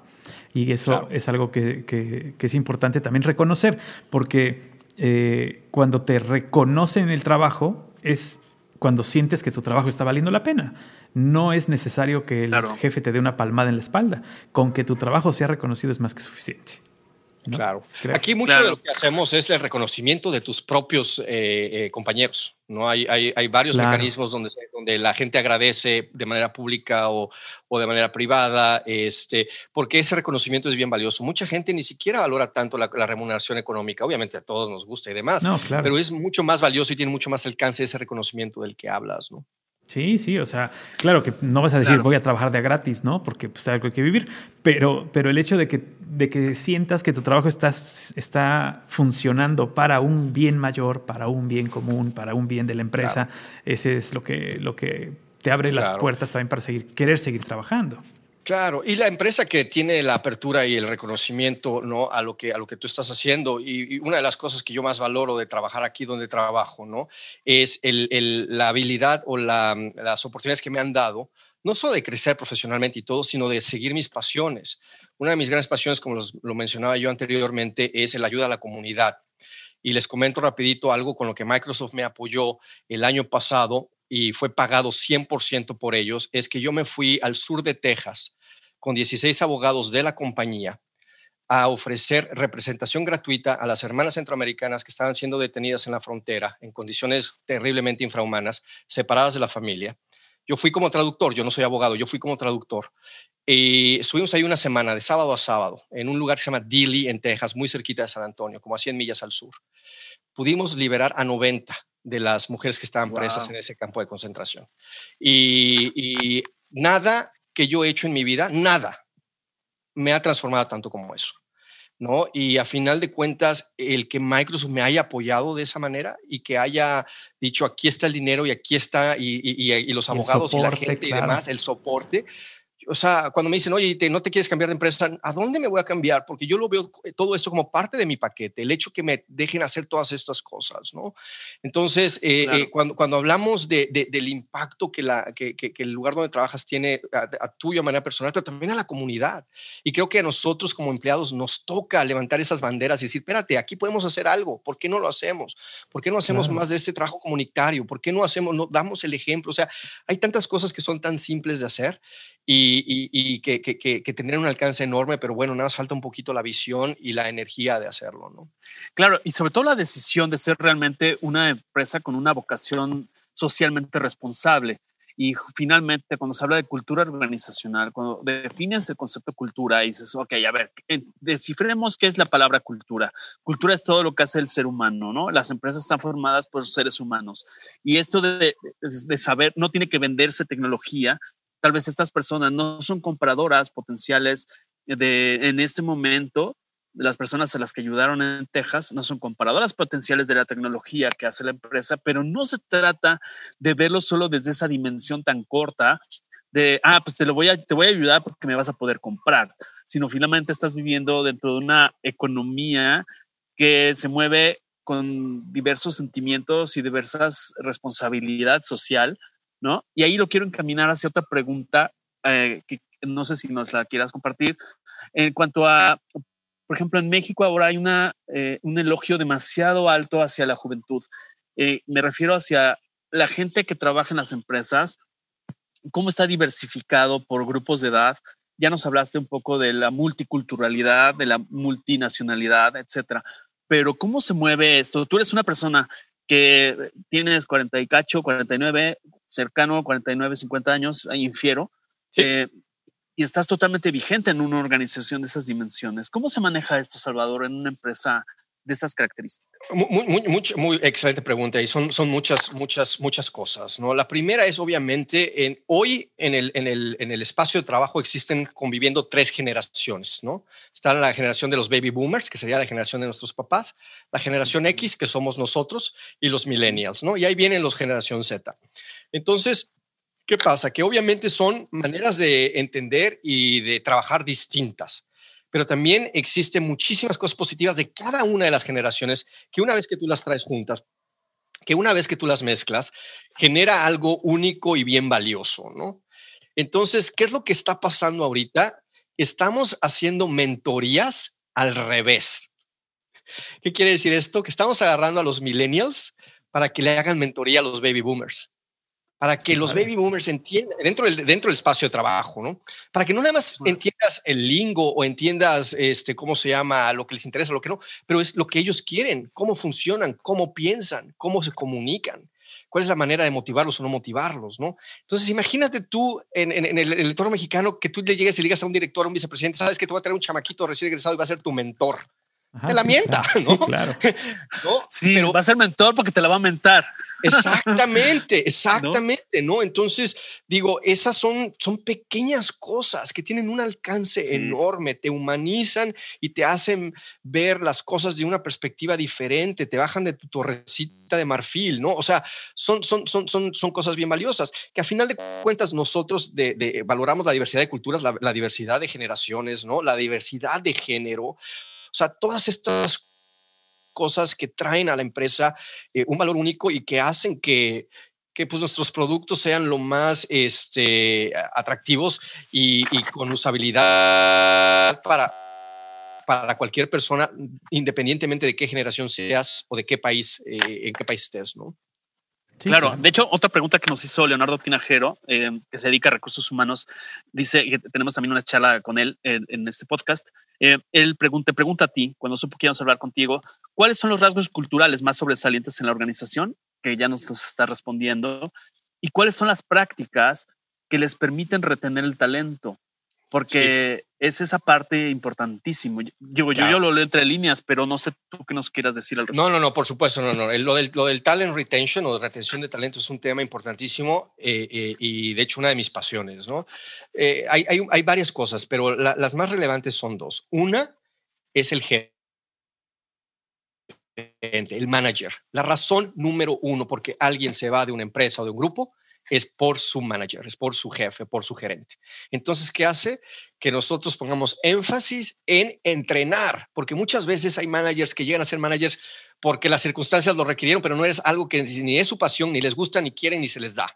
Entonces, que hay constante entrenamiento y, y apoyo a estos managers para asegurarnos que la gente esté teniendo lo que, lo que necesitan de su manager. ¿no? Ese, es, ese es número uno y súper importante. Hablando de retención, es ese proceso educativo a la gente que se encarga de administrar los recursos. ¿no? Y el segundo es las oportunidades de carrera. Yo siempre quiero que la gente, cuando yo traigo algo de trabajar a mi equipo, vea lo que, le, lo que yo, eh, yo le llamo runway o pista de despegue, ¿no? Que, que, sea un runway enorme, ¿no? Para que ellos tengan oportunidad de seguir con su crecimiento, de seguir con su desarrollo profesional y que de alguna manera tengan oportunidades de intentar cosas diferentes, porque tú no sabes si eres bueno para esto, para aquello, si nunca lo has intentado. Y eso es algo, algo enorme de, la compañía, donde hay tantas posibilidades de donde te puedes mover. Eh, eh, eh, que, que, que, solamente si no quisieras realmente hacerlo, no lo harías, ¿no? O sea, si sabes que ahora me interesa videojuegos, me voy a Xbox. Ahora me interesa, este, ¿cómo se dice? Eh, eh, eh, software de colaboración, me voy a Teams, ¿no? Que ahorita Teams pues, ha sido uno de nuestros grandes, ¿no? Este, entonces, aquí la facilidad que la empresa te da para tener esos movimientos laterales, ¿no? Es enorme. Entonces nunca te aburres, ¿no? Ahora, yo siempre le digo a la gente, ten cuidado qué tanto te quieres mover porque estás sacrificando esa diversidad de experiencias con tu, con tu capital, digamos, de reputación, ¿no? Porque quiere decir que si tú te vas a un equipo nuevo, pues es empezar de cero, porque nadie te conoce ya, somos miles de personas, ¿no? O sea, es empezar a construir esa reputación de cero. Ahora, si tú lo que quieres es una trayectoria hacia arriba, hacia arriba, hacia arriba, hacia arriba, pues no te muevas tanto, ¿no? Porque tienes que ir construyendo sobre lo que vas poco a poco trayendo al equipo, ¿no? Eh, pero, pero en resumen, ¿no? Es, es entrenamiento al manager y las oportunidades de movimientos laterales para que la gente, si llegara un momento de aburrirse o de que quiera hacer algo diferente, ahí están. Claro, y que, puedes hacer, que, que, puedes encontrar de repente algo que a lo mejor eres muy bueno en él, pero como, como bien lo dices, no lo habías tratado, no habías intentado, pues no tenías ni idea de que podías hacerlo, ¿no? Esta, Este, este zigzag te va a ayudar a no solo subir, sino también a, a probar otras cosas, ¿no? Claro. Y luego hay otras cosas que son menos eh, en el ámbito profesional, pero es todo lo que rodea la compañía, ¿no? Las organizaciones de recursos de empleados, ¿no? Aquí hay organizaciones de latinos, tenemos la organización de los, de los afroamericanos, todos, aquí también hacemos labor de, comunidad, ¿no? Entonces tú te sientes parte de una comunidad también. Hay mucho énfasis, se llaman ERGs, ERGs, ¿no? Employee Resource Groups. Y, este, y, y eso también es un atractivo, ¿no? Nuestra tecnología, ¿no? ¿Cómo te damos la bienvenida a la empresa, ¿no? ¿Cómo llegas tú? ¿Qué es lo que tienes disponible? ¿no? Eh, eh, a, mí me pagan el gimnasio, por ejemplo, ¿no? y el gimnasio está enfrente de mi oficina. ¿no? Eh, todos los refrescos, todas las bebidas, todas las máquinas hermosas de Starbucks, todo es gratis. ¿No? O sea, tú llegas, vas a la cocina, agarras tu refresco y te vas, ¿no? O sea, son tantas cosas que, que, son más periféricas, pero que también hacen la diferencia, ¿no? También hacen la diferencia. Accesibilidad, ¿no? Cuando hablamos de gente con discapacidades, todos los edificios están tienen accesibilidad como, como parte fundamental. Todo tiene braille, hay eh, las puertas de los baños que son hidráulicas, ¿no? Que, que, alguien en silla de ruedas no puede abrir, tienen botón. Tenemos baños, este, ¿cómo se llama? Sin género definido, por ejemplo, ¿no? O sea, son todas estas cosas que son, tú dices, ¿realmente eso hace diferencia? Créemelo, realmente hace diferencia. Claro, son, esas pequeñas que parecieran pequeñas cosas, ¿no? Que, que, parecieran no hacer la diferencia, que en realidad son las que hacen la diferencia. Que aquí, bueno, pues este, las compañías pelean para que no se roben el papel de baño, por ejemplo, ¿no? A comparación de tener braille en las puertas, ¿no? Sí, claro. No, pero además fíjate que ahorita lo que está narrando Salvador, que aunque nos vayamos a otro territorio, yo creo que ni en Disneylandia, en el parque de diversiones, hay este tipo de situaciones. Y estás hablando de una empresa de entretenimiento, de, super líder, ¿no? no estoy hablando de esos corporativos, estoy hablando de, de, lo que es el público en general. Y eso que está describiendo Salvador habla de una, por eso es una empresa que está en las dimensiones en las que está y ah, cuida su talento y va y busca otros territorios, como llegó eh, este, pues gente de diferentes nacionalidades. Es, es otra visión de, de, mundo mucho más universal, ¿no? Entonces, yo le quisiera preguntar a, Salvador, porque está, está interesantísimo toda esta charla. Por ejemplo, ya hablamos de introspección, de retrospectiva, ya hablamos de tu perspectiva actual, ¿no? ¿Cuál sería tu perspectiva como ser humano? Ya independientemente de ser colaborador o no, lo que nos quieras compartir este, a todos los que nos escuchan. Claro, no, para mí es, o sea, son, dos cosas fundamentales. Una es ser feliz, y sé que suena tonto y, a lo mejor cliché y todo eso, pero realmente eh, esa, el poder ir a dormir en las noches con mi conciencia tranquila, Emilio, es priceless, ¿no? no tiene precio. ¿no? Entonces, esa, esa es una, esa es una de, de, de, de, las maneras en las que yo identifico estoy en el, en el camino correcto. ¿no? Pero hablando un poquito ya más en, en, pesos y centavos, mi, mi, mi legado, mi, mi misión es, es, es, el impactar vidas, ¿no? es el ayudar lo más que yo pueda. ¿no? Eh, por ahí yo tengo un gurú en Jalapa que me dice, no, hermano, a ti te amolaron desde el nombre en que te dieron, ¿no? porque ahí te, ahí te asignaron tu misión. Eh, y ahí es donde debo de estar también un poquito en, en, balance, porque muchas veces sí me vuelco demasiado y me involucro demasiado y, y a lo mejor llega a afectarme más de lo que debería, ¿no?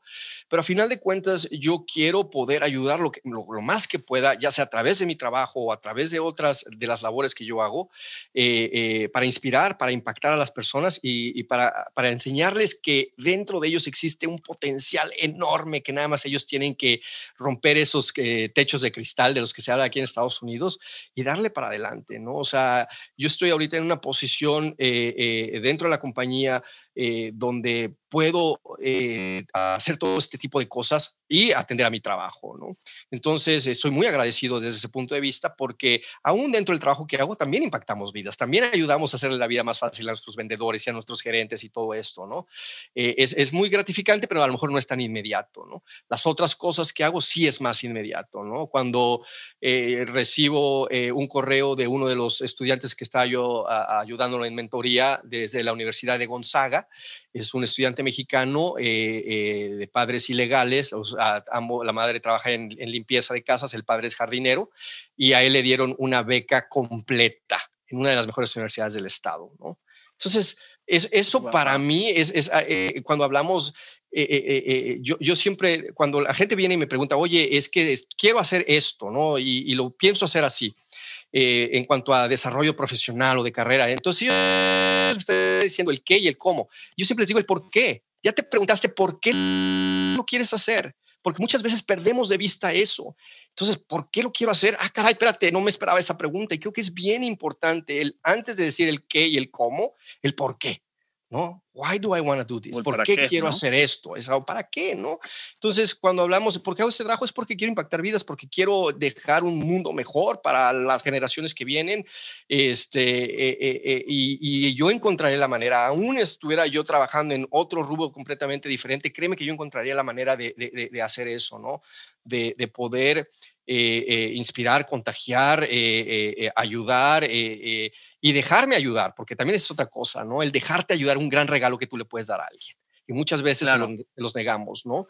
Entonces, este, e, e, eso es para mí lo que sigue, ¿no? Yo estoy muy contento eh, yo tengo muchas pasiones eh, fuera de la tecnología, una de ellas es la fotografía. Yo a lo mejor me veo dedicándome a esto en unos años, una vez que decía yo retirarme, espero no sea dentro de muy, muy mucho tiempo, este, eh, y seguir con las labores ¿no? de ayuda a la comunidad. Tenemos una comunidad tan resiliente y tan llena de sueños y de capacidades que, que, no quiero que, que, que, la dejemos de lado, ¿no? Yo tengo mucha interacción con grupos, con grupos de, con grupos de, ayuda a la comunidad este, aquí de manera local y poder ayudar eh, a incrementar el, nivel de graduación de estudiantes de prepa, por ejemplo, ¿no?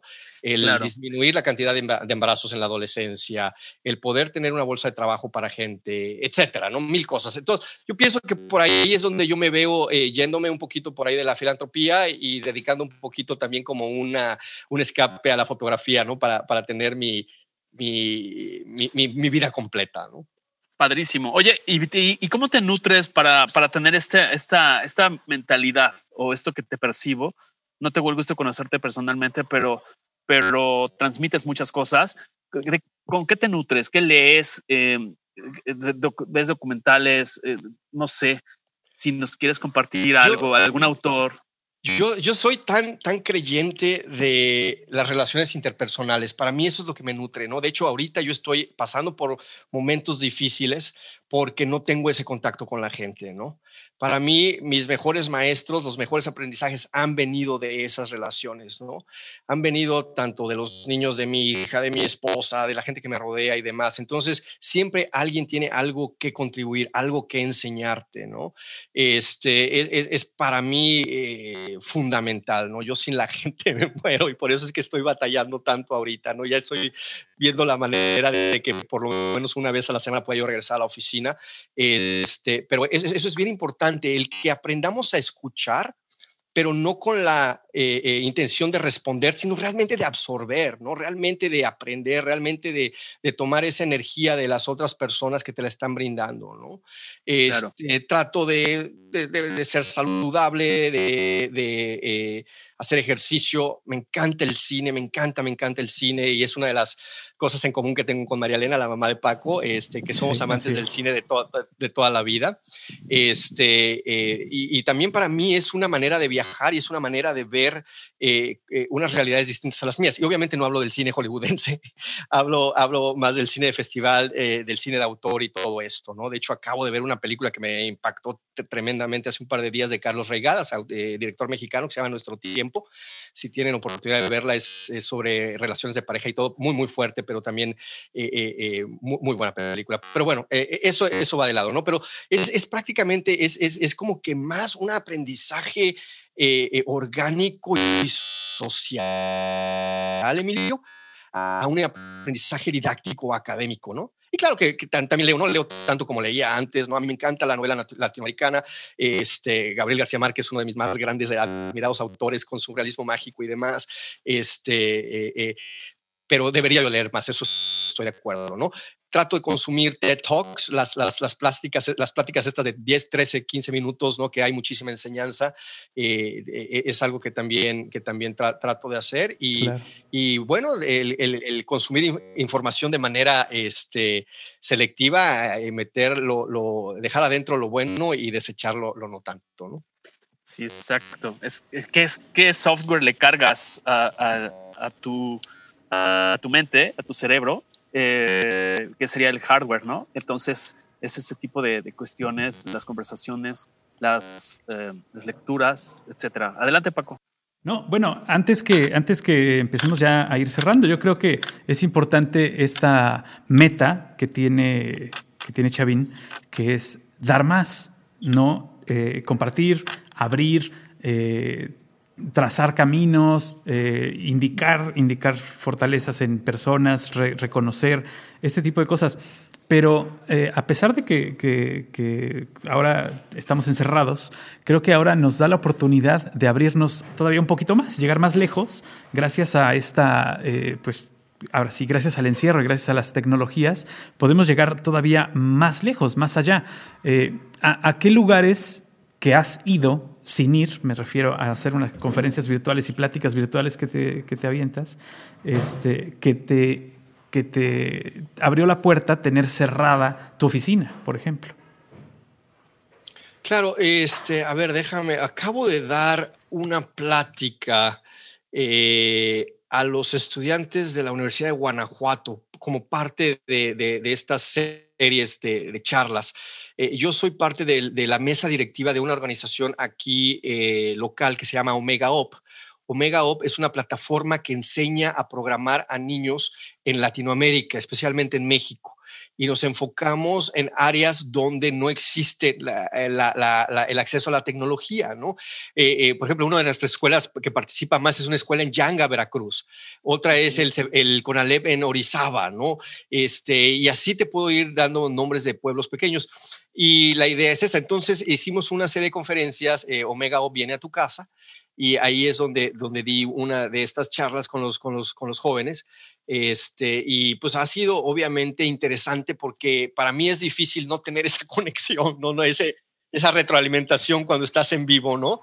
Pero me ha ayudado a echar mano de otras, de, otras, de otras cosas que a lo mejor no había yo ejercitado tanto, ¿no?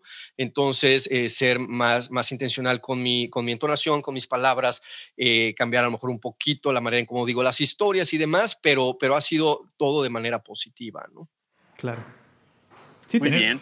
Oye, y fotografía, perdón, la fotografía, que, que, es una de tus aficiones, y me imagino que lo, lo haces muy bien. ¿Ya has hecho alguna exposición individual o has participado en alguna exposición colectiva? Vuelvo a lo mismo con el síndrome del impostor. Siempre digo que no me siento lo suficientemente bueno, aunque todo el mundo me dice lo contrario, ¿no? No, no lo he hecho y es una de las cosas que me gustaría hacer, ¿no? Definitivamente creo que hay material suficiente. Hago mucha fotografía de viaje en paisaje, pero también disfruto mucho el retrato con eh, eh, iluminación cuidada y, bien matemática. Ahí sale mi lado ingenieril, ¿no? En la fotografía, ¿no? Las mediciones y las distancias y todo esto. Pero también disfruto mucho la fotografía callejera, ¿no? Así como que muy ecléctico todo el rollo. Este, pero sí, ¿no? Sí sería una de las, de las, de las cosas que me gustaría, que me gustaría hacer. Eh, yo sigo preparándome eh, en la fotografía, como les comentaba antes de, que iniciáramos, eh, tenía yo planeado un viaje a Chernobyl, hacer un taller de fotografía allá el pasado agosto, pero por cuestiones de la pandemia se, canceló y se, pospuso para el siguiente, siguiente agosto del 2021. Ojalá se pueda hacer porque se me hace una cuestión maravillosa el poder ir a un lugar como ese a, a, hacer retrato, ¿no? Hacer retrato con el debido respeto y demás, porque obviamente una tragedia enorme lo que sucedió ahí, pero también creo que es algo histórico y algo que se debe de preservar para poder comunicar a las generaciones que no lo vivieron como nosotros el cuidado que se debe tener con todo este tipo de tecnologías, cuando la tecnología funciona en contra tuya. ¿no? Claro. Oye, y esto lo, lo compartes en, por ejemplo, en Instagram. ¿Hay algo que esté abierto al público que, que puedan ver algo de tus fotografías de viajes, algún perfil eh, público. Sí, sí, sí, Chavín Segura, arroba Chavín Segura, ahí publico, nada más que obviamente se van a chutar también otras todas mis locuras, no nada más la fotografía, este, porque me apasionan los tenis, entonces colecciono tenis y ahí pongo las fotos de mis tenis, este, y un sinfín de cosas, ¿no? Pero eh, sí, absolutamente, eh, síganme en, Instagram, Chavín Segura, voy a, a, tratar de poner un poquito más de mi trabajo. Este, y bueno, ahorita de hecho me das la idea de a lo mejor debería yo hacer un Instagram solo con mi fotografía, ¿no? Para poder mostrar un poquito y a lo mejor ganar un poco de tracción y a lo mejor sea la oportunidad en un futuro de que pueda yo exponer un poquito lo que hago. Claro. Eso estaría fenomenal. Dicen por ahí que, que, la mejor fotografía, eh, que no, no, existe la mejor cámara, no existe el mejor fotógrafo, que la mejor fotografía es estar en el momento adecuado, en el lugar adecuado. ¿No? Digo, y, eso lo, podemos ver cuando sale un premio fotográfico de, noticia o de, naturaleza, ¿no? Es el hecho de estar en el momento justo, en el momento adecuado y pues tener a la mano algo para capturarlo, ¿no? Este, a ti te tocó usar cámaras Pero todavía también tener el ojo, Paco. No, claro, totalmente. También tener el ojo. Totalmente, tienes que tener el ojo, pero a ti te tocó usar cámaras, cámaras, no, no le quito, no, le quito ningún mérito a nadie, pero no hay un mejor fotógrafo ni hay la mejor cámara, eso es un hecho. Si puedes ser el mejor fotógrafo, pero si no estás donde está pasando algo o si no estás donde hay algo que fotografiar, no sirves de nada, ¿no? Entonces, es más importante estar en algún lugar y, presenciar algo, pero este a Chavín le ha tocado, le ha tocado este, utilizar rollo fotográfico, revelar, este, mandarlos a revelar. Revelar en tu casa. no, revelar en tu casa. Yo revelaba ahí con tu papá. Blanco y negro. Ahí él me enseñó a revelar blanco y negro y me decía con las manitas cómo controlaba la luz para que hubiera el Photoshop con manos. O sea, era el Exacto, era el Photoshop de, de veras, ¿no? Exactamente. ¿no? Sí, este, dar la exposición adecuada al papel y este, meterlo en el revelador, etcétera. Ese tipo de cosas. Ese tipo de cosas, que es a lo que me refería yo con el cambio de lo análogo a lo digital, son las que hacen que aprendas bien las cosas. Ya a mí, me tocó, por ejemplo, eh, aprender a editar video de manera análoga y aprender a editar audio de manera análoga. Y ahora que lo hago digital se me hace muy fácil, muy sencillo. ¿no? O sea, entonces, eh, por eso es que, que las cosas eh, se aprenden bien cuando las haces desde hace mucho tiempo y de diferentes técnicas, ¿no? Creo. Claro. Por lo menos. Ah, Hablando nada más un poquito de, la fotografía, para mí es, es, un escape bien importante y que valoro muchísimo. Y a lo mejor eh, recordarle a las personas que nos escuchan la importancia que eso tiene. El que ustedes tengan esas pequeñas pasiones, esos pequeños gustos, ¿no? esos respiros de vida, son valiosísimos, porque entonces te dejan volverte a enfocar en las cosas que a lo mejor son más mundanas o más repetitivas o más mecánicas, ¿no? Y, y, y siempre salirte de tu área de confort. Yo siempre, siempre le, le, eh, yo uso una frase mucho para mí, ¿no? Que digo, ¿cuándo fue la última vez que hice algo por primera vez? ¿No? Claro. Claro. Y, es, ese constante challenge, ese constante reto que te tienes que poner. Y no tiene que ser cosas extremas, ¿no? Pero eh, muchas veces por miedo a no ser buenos, no lo hacemos. Por, no, claro debemos ser vulnerables para ser grandes, ¿no? Debemos ser vulnerables para crecer. Entonces, esa vulnerabilidad nos llega de este tipo de experiencias. Cuando te vas a aventar a hacer algo que muy probablemente me va a ir re mal, pero pues lo hice y lo intenté y, ya, o muy probablemente no, te va a ir bien también, quién sabe, ¿no? Pero a final de cuentas creo que son ese tipo de, de, cosas que debemos siempre tener en mente, ¿no? Salir de la monotonía, salir de la rutina y, y, nosotros mismos tenemos que, que motivarnos de esa manera, ¿no? Porque si no lo hacemos nosotros, nadie lo va a hacer. Así es. Así es. De hecho, acabamos de tener unas charlas muy interesantes con Santiago Pando. De hecho, te la mandé ahorita por WhatsApp este, para que la escuches, Salvador. Pero las pueden escuchar ustedes en SoundCloud. Y hablamos con Carlos Honoré de, de, sus libros, de volver a la capacidad de asombro, el darte la oportunidad de, de encontrar eh, las cosas para cada tiempo, parar un poco la rapidez de este mundo no quiere decir sacar la tortuga interior, como decía este, este autor, sino se trata de disfrutar el paisaje. Si quieres jugar con plastilina, si tengas 73 años, si quieres aprender a dibujar a lápiz, este, si quieres, no todo tiene que ser tecnológico, tampoco se trata de estar en contra de la tecnología. Entonces, es ese tipo de cosas de volver a las bases, a lo más esencial de tu contacto con la naturaleza, con el ser humano, con los niños, con los perros, con, ¿no? Este, Mira, ese tipo de cosas. Emilio, una rápido, una historia rápida. Estoy lleno de historias, pero es una muy, muy, muy, muy importante. Eh, eh, una de las primeras veces que yo fui a la India, porque allá tenemos nuestro centro de desarrollo, eh, obviamente necesitas cierta protección y te ponen a un chofer y, seguridad y demás por cuestiones de la empresa, ¿no? Pero bueno, el caso es que en uno de esos trayectos del hotel a la oficina, yo iba sentado en la parte de atrás del auto eh, llevaba puestos mis audífonos y la India es un lugar extremadamente caótico, hermoso y amo a la gente, amo la comida, amo todo, pero caótico. Y eh, eh, estábamos parados en el tráfico, yo estaba sentado en la parte de atrás del Mercedes que me pusieron ahí para transportarme, ya te imaginarás, ¿no? Este, y de repente veo a una señora que está trabajando en un sitio de construcción. Ahí las mujeres son las que se encargan de sacar el escombro cuando hay en el lugar donde yo voy, que se llama Hyderabad, es un lugar muy rocoso, entonces dinamitan para poder construir y las mujeres son las que se encargan en canastas de sacar el escombro. Entonces venía esta mujer menudita, delgadita, morena, con su sari colorido y demás, con un canastón lleno de piedras sobre la cabeza. Yo ahí parado, eh, con mis audífonos, ya sabes, ya rumbo a la oficina, y de repente a un costado mío se detiene, baja la canasta, agarra una flor de un árbol que estaba ahí, se la pone en el oído, vuelve a agarrar la canasta y sigue su camino. Me, da, me, pongo, me pongo chinito nada más de volver a, a, contarle y recordar esa historia, ¿no? Qué gran lección, caray, ¿no? O sea, qué gran lección de, de, que no importa qué tan fuerte sea el peso que vamos cargando, siempre debemos de tener tiempo de agarrar la flor y ponernos en el oído, siempre. Por supuesto. Por supuesto, el de, el de tomarte los cinco minutos para halagarte, para disfrutarte. No se trata de, de egolatría, ni se trata, pero son tantos mensajes tan simples que puede ser observar al niño, ayudar a las personas de Texas. Em, no sé, hay tantas historias y sin caer en, esa parte de, tratar de dar mensajes de conversión eh, religiosa y espiritual, sino es un llamado a la, a la, simplicidad, a lo simple de la vida, ¿no? Paco y yo desde que planeamos es es decir, ya no nos importa si nos escucha uno o diez o cuatro, con que haya alguien del otro lado y nos comparta una historia como la que tú nos compartes. Y yo estoy aprendiendo y disfrutándola tremendamente, como si estuviera en la India, como si estuviera en San Francisco, como si estuviera en todo este viaje.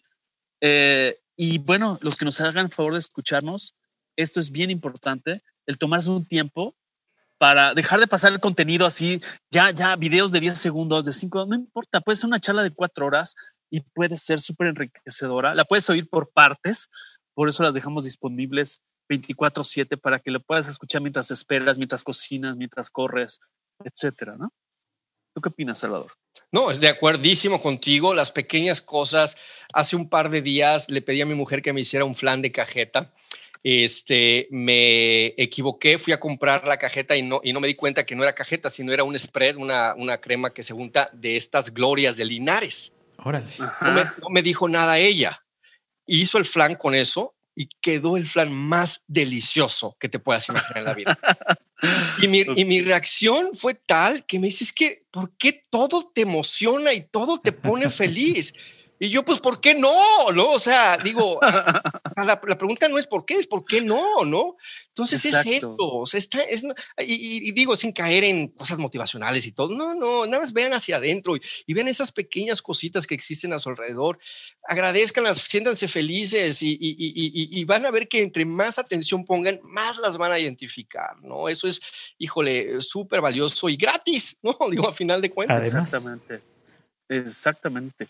Además de todo, gratis. Sí, además de todo es, gratis y eso también es importante que lo pases de generación en generación y que se lo digas a todo mundo, que puedas seguirte asombrando, puedas seguirte emocionando cuando tomas una foto y dices, no manches, me salió padrísima la foto.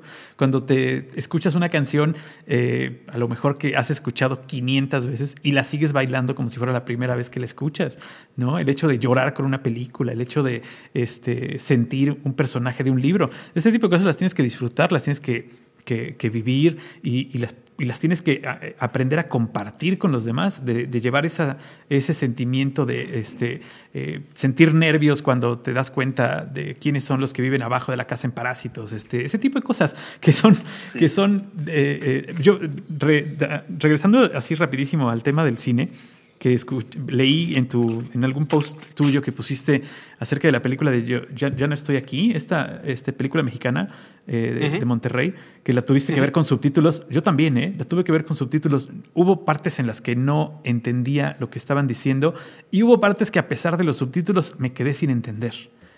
Y que entiendes cuando, cuando la película te engloba toda la idea, entonces es cuando entiendes a qué se referían. ¿No? Es una película que, que tomé de, de, la, de la página de Chavini que este, creo que también vale la pena que la vean. Estás estoqueando, te andan estoqueando, chaval. No, somos amigos de, del somos Face. amigos, somos amigos, ¿no? sí, sí, somos amigos del Face. Entonces, Muy este, bien. Ese, ese gusto por el cine, creo que, que eh, sin, sin, sin dejar de lado que a Chavín le puedes poner una película de Omar Chaparro y también le puedes poner una película de, culto y las va a disfrutar igual. Eso creo que es, eso es lo importante, eso es lo más importante, que, que, no puedas tener, que no tengas esa... Eh, pues esa parte Hay momentos para todos. Claro. Hay momentos para todo, ¿no? ¿no? O sea, tanto disfruté la de Raigadas ayer como Cindy la Regia en su momento porque la vi con mi hija y estaba muerta de la risa. Muerta de la risa, claro.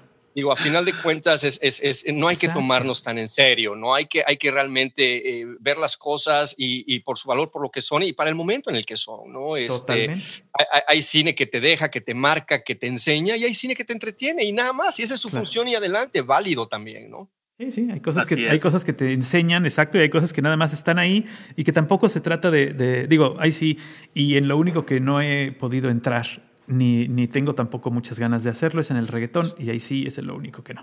Hasta ahí.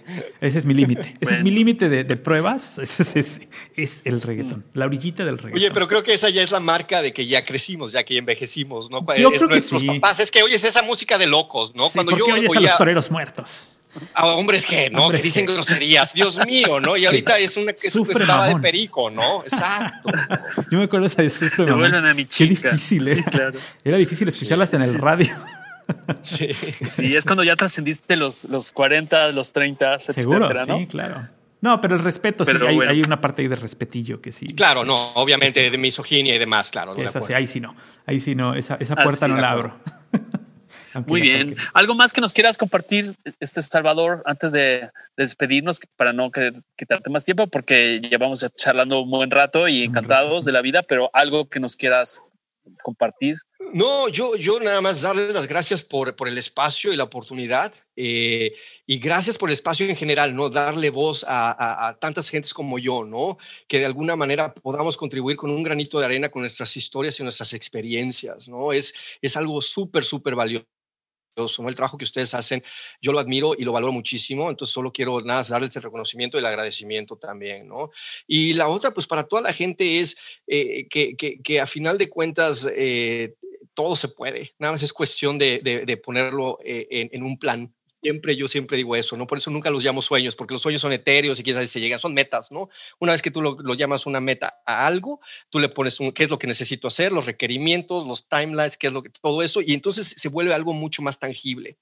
Eh, la, semántica influye muchísimo, cómo, cómo hablamos, ¿no? Influye muchísimo en, las, en, los resultados de lo que hacemos. Entonces, vigilemos mucho cómo hablamos, cómo a lo mejor eh, nos, nos limitamos nosotros mismos sin darnos cuenta, ¿no? Eh, mi hija me dice, yo no soy buena para, para matemáticas. Le digo, agrégale la palabra aún al final. Yo no soy buena para matemáticas aún porque entonces quiere decir que estás abriendo la puerta para mejorar, para trabajarlo, para estudiarlo, para aprenderlo. Y yo creo que eso es algo súper, súper valioso, agregar esa pequeña palabra al final cuando tenemos esa manera negativa, a lo mejor, o no tan positiva de expresarnos, eh, eh, tiene muchísimo, y inculcárselo a nuestros hijos, ¿no? Si nos, si nos cachamos nosotros diciéndolo, eh, corrijámoslo, y si oímos a nuestros hijos, hagámoslo, y si se hace práctica, créeme que, que tiene un, un, alcance enorme, ¿no? Este, es, es, es, es, una de las, de las tantas cosas que, que, que yo pongo en práctica también.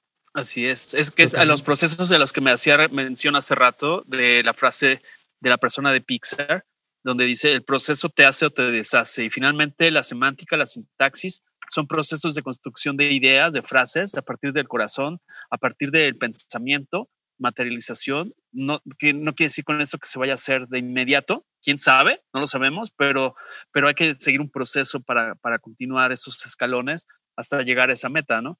Y hay algo que también quiero recomendarles, eh, que es una filosofía japonesa que es bien interesante y me, hace mucho sentido con lo que está diciendo Salvador. Es una filosofía que es la filosofía Ikigai, que habla de, que hace una reflexión de para qué eres bueno, que disfrutes hacerlo, que es la segunda parte. O sea, porque a veces eres bueno para los números, pero no disfrutas hacer cuentas o números. Eh, el tercero es que la gente necesite eh, y el tercero es por lo que te pagan. Y el tema es ahí donde viene un desfase de, de cuando la gente está buscando llegar a trabajar a X o Y o Z empresa de las que hemos venido mencionando, porque pagan muchísimo, porque quiero vivir en Nueva York o en Washington o en este, donde sea. Entonces, es un tema de esas cuatro partes, esas cuatro ruedas del coche, que yo así lo digo cuando lo explico, esas cuatro llantas que te van a llevar hacia, hacia un lugar. Entonces, eso sería mi, con lo que yo quiero cerrar personalmente y no sé, Paco, con qué quiero cerrar. Yo quiero, yo quiero recuperar un poco lo que decía Salvador de estas historias en donde lo importante es irse hacia adelante y donde lo importante es que no importa con lo que te topes, la historia del taxista en Jalapa con Chavín, que le dijo, de aquí no vas a salir, no importa con, que con lo que te topes, la meta está ahí y no tienes por qué hacerle caso a alguien que no abona. ¿No? Alguien que quiere bajar, aquí, alguien que quiere bajarte de tus sueños o de tus metas y de tus, de tus proyectos, no tienes por qué hacerle caso, no tienes por qué tomarlo en cuenta. Porque incluso, a pesar de que en esa historia no se cumplió la meta a la que iba precisamente, tampoco sufrió un gran bajón porque la meta seguía ahí. La meta, la meta de llegar a ser este. la cresta, dijo claro, de, llegar a ser este, este emperador azteca que lo está haciendo en Seattle ahora. Ahora es un emperador eh, en otro lado, es un emperador en otro tiempo y es un emperador en otro momento que, que fue inculcado y fue impreso en esta, en, este, en esta memoria, en esta placa que tiene Salvador desde muy pequeño y que marcó el destino de lo que está haciendo ahorita. Y que esto está siendo el camino que está forjando para compartir lo bueno que tiene. Y creo que eso es algo que tenemos que recuperar de él y que tenemos que compartir con los demás que nos están escuchando. Tenemos que compartir lo bueno, sea poco o sea mucho, no importa, pero tenemos que compartir lo malo. Lo malo lo puedes calidad, lo malo lo puedes lo puedes trabajar, lo bueno lo puedes compartir, ¿no? Creo que es lo que podemos recuperar de esta charla, que la verdad es que estuvo muy, muy animosa, muy interesante y me encantó porque, bueno, tengo un gran cariño con Salvador, un muy, muy, muy este, gran cariño con, con Salvador desde hace muchos años, que tenía muchos años de no verlo este, directamente, este, pero bueno, lo hacemos eh, al, al, al paso de los años, pareciera que nos vimos ayer. Exactamente. Definitivamente. Un gustazo, un gustazo, un gustazo para, y un saludo para ambos y espero, voy a estar por Jalapa a partir del 23 de noviembre y me quedo allá hasta el 3 de enero, aprovechando esto del trabajo remoto. Entonces, si hubiera oportunidad y las cosas mejoran, a lo mejor nos podemos saludar, aunque sea de lejos. Sí, claro que sí. No, pues encantado, encantado. Muchas gracias, Salvador. De verdad, eres una inspiración para mucha gente. Y pues, como siempre dice Paco, escuchen, comenten y compartan, porque estos contenidos son para ello. Muchas gracias, Salvador. Gracias. Muchas gracias. Algoritmo, Algoritmo X. Emilio Retif. Francisco Disfín. Esto fue Algoritmo X.